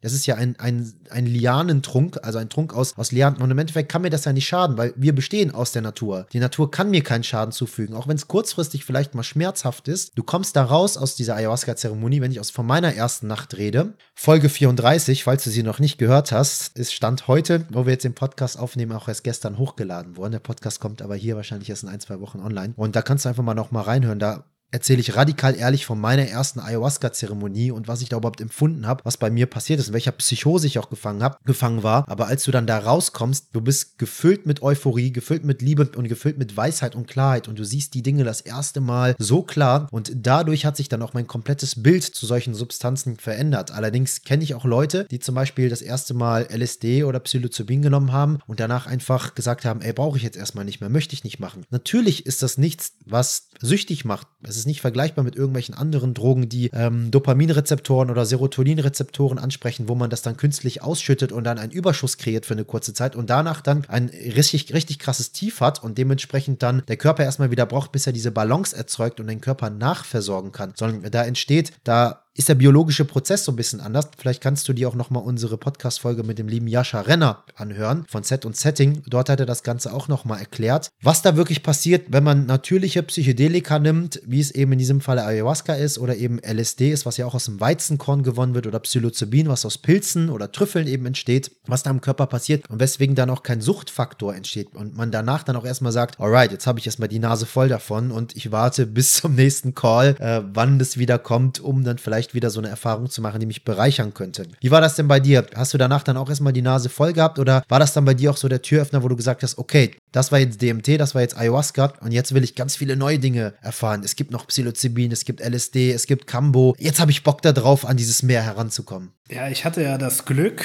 oder das Pech, aber ich nenne es natürlich Glück, dass ich in meiner ersten Reise zweimal Ayahuasca getrunken habe. Einmal Cambo. Cambo ist ein Froschgift, was letztendlich den Körper kurzfristig vergiftet, damit du dich reinigen kannst. Und dann hatte ich noch die Möglichkeit, Bufo alvarius äh, zu mir zu nehmen. Und äh, Bufo ist äh, eins der stärkst wirksamsten psychedelischen Substanzen ja, ist vier bis fünfmal intensiver äh, als Ayahuasca selbst, hat einen sehr hohen DMT-Anteil und das bedeutet, ähm, Du hast äh, das aus einer Kröte gewonnen, die, die Bufo alvarius Kröte, äh, lebte in Amerika, Texas, Arizona und ähm, die verbringt eigentlich so neun bis zehn Monate im Jahr einfach meditierend unter einem Blatt und im, im, im Regen. Und ähm, ja, das war halt nochmal eine tiefgehende Erfahrung, weil du bist wirklich nur 10, 15, 20 Minuten weg, aber denkst, du bist stundenlang da und kriegst halt wirklich, ich nenne es mal so äh, plastisch gesprochen, Kontakt mit dem Universum. Ja, und dann hatte ich natürlich zweimal Ayahuasca, Cambo und äh, Bufo und habe gemerkt, okay, krass, das war so eine Intensität der Inhalte, das reicht für immer. Ich brauche das nie wieder. Und ich habe mir auch geschworen, die nächste, also du wirst die nächsten ein, zwei Jahre das auf jeden Fall nicht mehr machen, weil du hast genug Informationen jetzt für dich und das muss erstmal verarbeitet werden. Und dann habe ich gemerkt, Kemal hatte dann auch so gesagt und die anderen äh, Begleiter, hey, es macht Sinn, so nach zwei, drei Monaten nochmal eine Reise zu machen, um das Integrierte zu vertiefen. Da habe ich gemeint, du pass auf, auf keinen Fall, ich mache das nicht, weil das war so intensiv, das brauche ich jetzt erstmal nicht mehr. Ja, so nach zwei, drei Monaten habe ich gemerkt, okay, ich war so willig, nochmal tiefer einzusteigen und ich habe auch gemerkt, ich habe Podcast gehört, ich habe Bücher gelesen, auf einmal lese ich was über Ayahuasca oder höre in einem Podcast von Vishen Lakiani von Mind Valley, der über irgendwas Business-Technisches gesprochen hat, dass er gesagt hat, ja, sein neuestes Buch hat er jetzt auf der Basis von Ayahuasca durch einen Download äh, geschrieben. Habe ich gedacht, Alter, das kann kein Zufall sein. Und dann habe ich mich nochmal angemeldet und habe nochmal eine Zeremonie gemacht, äh, ungefähr, ja, war vier Monate später. Und das war einfach nochmal Next Level. Also du bist einfach tiefer reingekommen. Und dementsprechend merke ich auch, dass auch das Jahr 2021 noch die ein oder andere Erfahrung für mich bereithält. Aber die Integration dieser Inhalte, die du da erfährst und die du auch fühlst, die ist elementar wichtig. Das heißt, rushe nicht von der einen Erfahrung in die nächste, sondern gib dir Zeit, integriere das in deinen Alltag, denn ohne die Integration, dass du Dinge in deinem Leben veränderst, hat es überhaupt keine Wirkung. Ja, das hast du ganz schön gesagt. Die Integration ist, ist sehr, sehr wichtig. Ich habe hier öfter mal schon im Podcast eine Metapher genannt. Vielleicht nenne ich die mal ganz kurz jetzt einfach auch nochmal. Wenn du Psychedelika nimmst, ist es so, wie wenn du auf der Couch sitzt und Google Maps offen hast und die ganzen schönen Orte auf der Welt siehst. Ne? Du siehst, keine Ahnung, Mexiko, du siehst Brasilien, du siehst äh, Thailand, du siehst Bali, diese ganzen schönen Spots, Hawaii. Und dann kommst du eben von deiner Couch raus und weißt, da sind diese ganzen, ganzen Spots, aber du darfst auch diesen Weg dahin gehen. Und wenn du den Weg da nicht hingehst, dann bleiben die Spots da, wo sie sind und du wirst sie niemals erleben. Und so ist das auch mit Psychedelikern. Es ist so eine Art Cheat, also eine, so ein kleiner Shortcut, der dich gewissen Dingen schneller lehrt und äh, womit du dich quasi dann auf einmal auseinandersetzen musst und auch auf einen Schlag und die Kontrolle auch komplett gelöst wird, weil dein Ego dann für eine gewisse Zeit auch so ein bisschen deaktiviert wird. Und dann hast du all diese Informationen, hast eine kurzfristige Erleuchtung, ja, kein dauerhafter Prozess, Prozess, David Hawkins mäßig von der Frequenz her quasi einmal kurzfristig auf 1000 gewesen und dann rutschst du halt eben wieder runter und hast das Ganze, hast vielleicht auch gejournalt, hast das Ganze aufgeschrieben, aber ich kann auch aus meiner Erfahrung sprechen mit psycho psychoaktiven Substanzen und ich denke, du kannst das auch bestätigen. Man gerät schnell in Vergessenheit und ein Coaching, ein Mentoring, eine psychedelische Erfahrung ist nichts anderes als Erinnerung. Wir wissen das alles schon. Wir haben diese ganzen Informationen schon. Ansonsten würden sie auch nicht aus dem Innen heraus wieder hochkommen, wenn wir psychoaktive Substanzen konsumieren. Die Pflanze weiß ja nicht mehr als du. Die hat ja nicht mit dir deine Kindheit verbracht, sondern du alleine warst in deiner Kindheit und, und wurdest vielleicht sogar vergewaltigt, hast ein Trauma während deiner Geburt erlebt, wurdest verprügelt oder gemobbt während deiner Schulzeit, was auch immer. Gibt ja die wildesten Dinge. Es muss auch nur ein kleiner Satz sein. Ich hatte mal eine Kundin, wo die Mama mal, wo sie als Kind war, wo sie, wo sie gesagt hat, oh Mama, ich fühle mich irgendwie heute ein bisschen dick und aufgebläht. Da hat sie gesagt, ach, dann steck dir doch den Finger in den Hals. Ein Satz, als sie mal sechs, sieben war. Und dann, 20 Jahre später, mit Anfang 20, hat sie auf einmal Bulimie, Anorexie oder irgendwas in der Richtung. Und man fragt sich dann, woher das kommt. Und die normale Schulmedizin geht da natürlich nicht rein. Und selbst wenn, dann hat man diese Information. Aber was soll das Mädel jetzt mit dieser Information machen? Ja, okay, meine Mama hat mir damals einen Satz gesagt. Und jetzt? Wie kriege ich denn jetzt das Ganze behandelt? Und das ist einfach so das, das Kostbare dann, daran und deswegen ist auch eine Integration so wichtig und deswegen ist es auch zum Beispiel so wertvoll, ein Coaching zu machen. Mit einem Coaching kannst du auch Schattenarbeit betreiben, da kannst du auch deine Kindheit ausleuchten und all diese Informationen auf einmal rausholen durch geschicktes Fragen, weil sie sind ja da, aber du nimmst dir sonst nie die Zeit, dich mit diesen Fragen und diesen Antworten dann dementsprechend auch auseinanderzusetzen. Und wenn dann eine externe Person kommt und dich da so ein bisschen durchleitet, dich fragt oder dich führt in dieser ganzen Hinsicht und dann aber auch Integrierung Steuerungsmechanismen mitgibt, Methodiken, Übungen etc. pp., dann kannst du von diesen ganzen Erkenntnissen so stark profitieren und wie gesagt zu noch mehr Gesundheit, Erfüllung, Zufriedenheit, Freiheit in deinem Leben kommen, was deine Lebensqualität so stark potenziert, wie du das eben so schön gesagt hast. Und das ist auch meine Erkenntnis, deswegen kann ich das so unterzeichnen, was du gesagt hast. So, jetzt hast du heute deine GmbH vor kurzem ganz stolz auch gegründet und ja, mit all diesen Erkenntnissen, mit all diesen Erfahrungen, die du in den letzten, besonders auch Monaten und, und Wochen ähm, oder auch in dem letzten Jahr sammeln durftest, dass das integrierst du selbstverständlich sehr stark mit in deinem Coaching Coaching. Was ist denn so die Mission hinter Coach the Coach,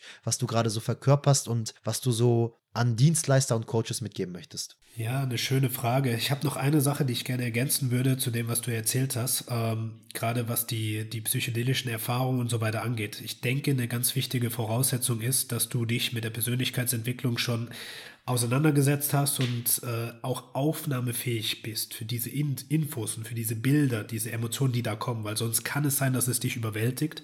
Und ähm, da war und bin ich sehr dankbar, dass ich da schon vorher sehr, sehr viel auf der Persönlichkeitsentwicklungsebene gemacht habe. Und deswegen ist es, glaube ich, sehr, sehr wichtig, dass man dann auch solche Angebote, wie du es jetzt beispielsweise machst, äh, wahrnimmt, um auch ready zu sein, wenn ich eine tiefergehende Erfahrung machen möchte, beziehungsweise um erstmal auf der mentalen und körperlichen Ebene bereit dafür zu sein. Und ähm, die Frage nach der Mission ist bildhaft einfach erklärt. Stell dir vor, ich laufe und neben mir laufen ganz viele Menschen mit, die eine ähnliche Message in die Welt mit raustragen wollen, um die Welt ein kleines Stückchen zu verändern. Und in der heutigen Zeit haben wir so viele Dinge, über die wir uns beschweren, wo wir jetzt sehen, ah, die Politik und das Gesundheitssystem und so weiter. Und im Sinne der Selbstverantwortlichkeit möchte ich meinen Teil dazu beitragen, dass die, die Menschheit äh, selbstverantwortlicher leben und handeln kann. Und dafür brauchen wir Vorreiter und Vorbilder. Und diese Vorreiter und Vorbilder möchte ich ausbilden, möchte ich mit meinen Erkenntnissen und Erfahrungen ausstatten, mit der Hilfe von den anderen Coaches, sodass sie den Weg zu sich finden, den Weg zu sich finden, um ihre Message wieder weitergeben zu können und aus dieser Blase, aus der Angst und aus der Komfortzone auch ausbrechen zu können, um das und diese Verantwortung auch teilen zu können, um Menschen zu helfen, wieder zu sich zu finden, gesünder zu werden, sich wohler zu fühlen und nicht mehr abhängig zu sein. Und ja, das bildhaft gesprochen ist wie wenn du eine positive Armee aufbaust, die einfach das Gute verbreiten möchte. Liebe, Harmonie, Dankbarkeit, Schönheit, eine wundervolle Mission. Eine wundervolle Mission, die die Menschheit bereichert. Und deswegen freue ich mich auch umso mehr, dass wir uns kennengelernt haben, dass sich unsere Wege gekreuzt haben, dass wir da auch zukünftig Hand in Hand gehen dürfen. Und ja, mich freut das sehr, so einen Menschen auch kennenzulernen oder allgemein immer mehr in so Kreise auch gezogen zu werden, die eigentlich immer da waren, die man aber vorher einfach nie gesehen hat und wahrgenommen hat, weil man nicht die Perspektive und das Bewusstsein dafür hatte, wo man einfach wirklich gewollt ist, die Welt zu einer besseren zu machen und das nicht nach irgendwelchen komischen Vorstellungen politischerseits etc. pp, die wir haben, sondern einfach nur den Menschen beizubringen, ihr wahres Selbst zu leben, sich selber besser zu erkennen und dann aber auch sich selbst zu verwirklichen, an diesen Punkt zu kommen, sich selbst zu verwirklichen, damit all diese Dinge auch mal ausbleiben können, wie Krankheit etc. pp, damit man da mal wirklich langfristig gesehen auch Ursachenbehebung betreiben kann, diese bekämpfen kann. Ich weiß nicht, warum ich diesen Drive habe oder warum du vielleicht auch diesen Drive in dir hast, aber ich habe das Gefühl, du hast hast ja ganz am Anfang schon mal gesagt, ich bewohne diesen Körper hier gerade seit 29 bzw. 30 Jahren, diesen physischen Körper. Wir werden da vielleicht nochmal auf das Thema kommen, was ich damit meine. Ich bin halt eben auch der Überzeugung, dass es alte und junge Seelen gibt. Wenn nicht umsonst sind manchmal Kinder von gewissen Menschen einfach seelisch oder geistig viel, viel weiter, wo man einfach mehr denkt so, boah, ist das eine alte Seele. Und der Mama, die Mama oder der Papa dann im, Gegenzug ist einfach ganz, ich sag mal, noch, noch kindlich und jung geblieben und irgendwie noch gar nicht reif in gewissen Themen und, und weiß noch gar nicht, was er oder sie wirklich will und so ein bisschen verloren. Und man denkt sich dann, hm, da ist irgendwie so ein bisschen Rollentausch. Und alleine an, an solchen Dingen merkt man auch schon, dass es alte und junge Seelen gibt und vielleicht auch, dass man sogar wiedergeboren wird in, in anderen Körpern, was auch immer. Das kann man eben für sich selbst so bewerten, ob man das glaubt oder nicht, das ist vollkommen egal. Ich kann das für mich sagen, dass ich meiner Wahrheit stand heute schon da, daran glaube und sage, dass es auch eine schöne Art und Weise ist, das Leben zu verstehen. Ähm, es gibt mir auf jeden Fall auch sehr viel Kraft und ich merke einfach, dass Gleichgesinnte wie du meine Wenigkeit, ein Marc, über den wir schon gesprochen haben, eine Lisa, die meine Verlobte ist, dass wir alle irgendwie diesen Drive haben, die Welt zu einer besseren machen zu wollen und unserem Zweck der Existenz, was in diesem Buch Kaffee am Rande der Welt vielleicht auch ganz oft immer genannt wird, einfach mal nachzugehen und zu wissen, welche Mission habe ich und was kann ich hier machen. Und ich weiß, dass ich früher als Kind auch noch gerne immer Lehrer werden wollte, aber irgendwie dann auch wieder nicht, weil ich mir dachte, all diese Themen, die sind doch Schrott. Was bringe ich denn da dann den Kindern bei? Geschichte, Sport, Pädagogik, so, da sind ein paar hilfreiche Informationen drin, aber das Lieben bietet doch noch viel, viel mehr und da sind noch viel mehr Dinge und das habe ich als Kind schon irgendwie gesehen und deswegen hat mich da noch dieser Job als Lehrer irgendwann abgeturnt und jetzt ist man doch wieder in dieser Lehrerrolle und auch da wieder, ich habe zum Beispiel nie an Sternzeichen, Aszendenten und so weiter geglaubt und ich rede jetzt nicht von Horoskope, die in der Zeitung oder in der Bravo-Hits stehen, sondern wir reden hier von, von glasklaren Analysen, von Astrologie, von Astro Astrologen und so weiter, wo man dann eben auch seinen Aszendenten äh, berechnen kann und dort auch Charakterbeschreibungen vorgenommen werden. Und ich kann dir das mal so sagen, ich saß mit ein paar Leuten in einem Raum und habe dort mein Datum, wann ich geboren worden bin, sprich mein Geburtsdatum, 25.10.1993, könnt ihr vielleicht auch für euch nachtesten. Mein Vor- und mein Nachnamen, Navid Iskandapur, eingegeben und dann auch noch meine Uhrzeit, an der ich geboren wurde. Und das war 11.05 Uhr in Düsseldorf. Dann wurde da eine komplette Charakterbeschreibung runtergebrochen und ich durfte die über mehrere Seiten lesen auf der Internetseite. Ich weiß gar nicht mehr, wie sie heißt, schicksal.de oder irgendwas in der Richtung. Kann man sonst mal in die Shownotes packen für die Leute, die aus Jux und Dollerei das einfach mal testen wollen. Aber ich kann dir wirklich sagen, Tobi, jede einzelne Zeile, die da stand, die hat bei mir zugetroffen. Du lachst gerade. Das heißt, du hast es wahrscheinlich für dich auch schon getestet. Und ich hatte mehrere Leute um mich herum sitzen und egal, auf wen ich versucht habe, diese Sätze ja anzuwenden, wie bei einem normalen Horoskop aus einer Zeitung, zum Beispiel, wo man sagt, ja, das sind allgemeine Dinge, die passen zu jedem, aber zu niemandem hat es gepasst. Sogar meine Lieblingsfarbe, beziehungsweise nicht meine Lieblingsfarbe, die ich selber dachte. Ich dachte bis vor kurzem, meine Lieblingsfarbe ist grün, aber irgendwie hat mich immer dieses Königsblau oder wie diese Farbe heißt. Es gibt auch dieses, dieses, dieses, dieses ganz, ganz tiefe, tiefe Blau. Äh, Königsblau heißt das, glaube ich. Das, das hat mich immer so angezogen selbst sogar bei Reizwäsche, ja, Lisa sich da was gekauft hat, habe ich gesagt, ey Schatz, kauf das bitte in dieser Farbe. Ich finde das irgendwie total schön und anziehend. Aber das habe ich nie so als richtig als Lieblingsfarbe deklariert und sogar die wurde da genannt. Und es stand da so, das ist so die Farbe, von der du angezogen bist. Und ich habe dann gedacht, wow, jede einzelne Zeile stimmt. Da hast du da auch für dich schon mal irgendwie eine Erfahrung mit Astrologie und Sternzeichen Aszendenten sammeln können? Ja, der, der Aszendent war auch sehr treffend und die Lebenszahl. Also äh, wenn du die Quersumme aus deinem Geburtsdatum bildest, äh, entsteht eine Lebenszahl. Und ich lese das und denke mir so, wow, krass, das passt. Und dann habe ich angefangen, alle Lebenszahlen von Leuten um mich herum einzugeben, habe gedacht, krass, das passt, das passt, das passt. Also es ist sehr, sehr spannend. Wir kommen nicht. Was ist eine Lebenszahl? Ähm, die Lebenszahl ergibt letztendlich, äh, wie gesagt, die Quersumme aus, deinen, äh, aus deinem Geburtsdatum und äh, diese Zahl ist beispielsweise, keine Ahnung, die 9 und die 9 besteht aus 7 plus 2 beispielsweise. Äh, muss einfach mal eingehen bei Google Lebenszahl. Und äh, ist auch eine Persönlichkeitsanalyse, eine Charakteranalyse. Und mit welchen Themen du dich beschäftigst, ähm, wie du beispielsweise dich in Beziehungen äh, gibst, wie du im Beruf dich entfaltest, welche Berufe für dich geeignet sind. Und da war dann auch Coach drin gestanden, da habe ich gedacht, krass, Coach, Lehrer, Berater und äh, auch die Persönlichkeitsanalyse, die da dran war, habe ich gedacht, Alter, das passt nahezu alles. Ähm, manche Sachen waren eher so ein bisschen neutral, wo ich gemerkt habe, ja, das kann sein, muss aber nicht, aber manche Sachen haben einfach so gepasst. Und ich habe mir alle anderen Lebenszahlen angeguckt und keine andere hat gepasst, wo ich gesagt habe, nee, damit damit identifiziere ich mich nicht, aber mit meiner schon extrem.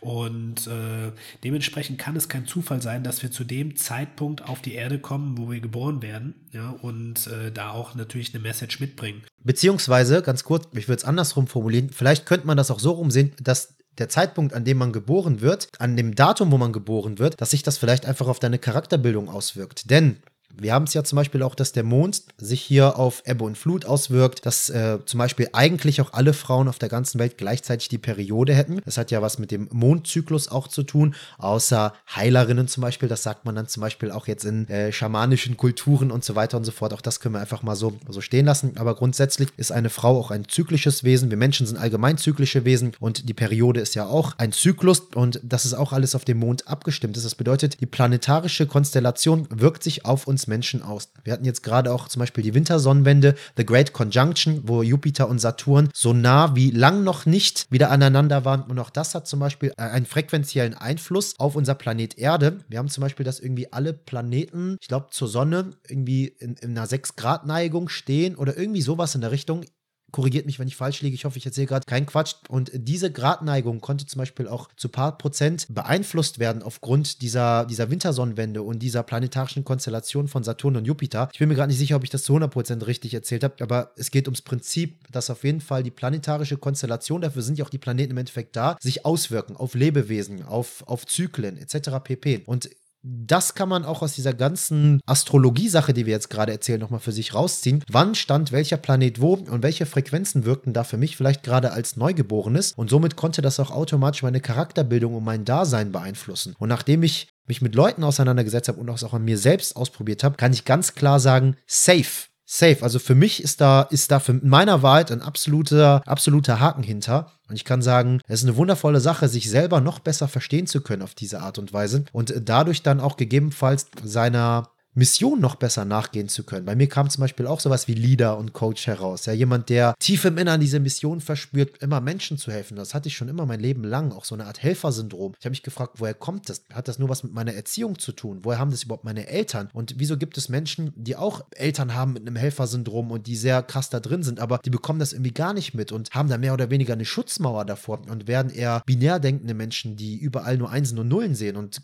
überhaupt gar nicht empathisch sind. Und das einfach mal zu hinterfragen und auch reinzugehen, revolutioniert einfach die Welt und die Wahrheit für, für uns alle als menschliches Individuum, weil du da einfach die Option hast, nochmal in ganz anderen Ebenen unterwegs zu sein. Dann lass uns doch mal so langsam uns dem Ende neigen, aber bei uns am Ende eines Podcasts haben wir mal noch mal eine ganz beliebte Frage, die wir jeden so stellen. Ich weiß nicht, ob du das schon mitbekommen hast in unseren Podcast-Folgen, wenn du dir die selber mal angehört hast. Und zwar geht es immer um die Frage Erfüllung, beziehungsweise was bedeutet Erfüllung für dich? Denn unser Mentoring, unser Podcast allgemein basiert ja immer nur auf das Thema deine Reise zur Erfüllung. Wir wollen Leute damit motivieren, noch erfüllter zu sein und ihrer Erfüllung auch nachzugehen, ihrem Purpose auch nachzugehen, ihrer Bestimmung nachzugehen. Und hier würde mich einfach noch mal zum Abschluss in eigenen Worten bei dir interessieren oder von dir interessieren, was Erfüllung für dich persönlich bedeutet. Ja, das ist eine sehr schöne Frage und ich habe mir da auch vorab ein paar Gedanken gemacht, äh, weil das ist ja mehr oder weniger so der Lebenssinn. Was ist deine Erfüllung und was strebst du an?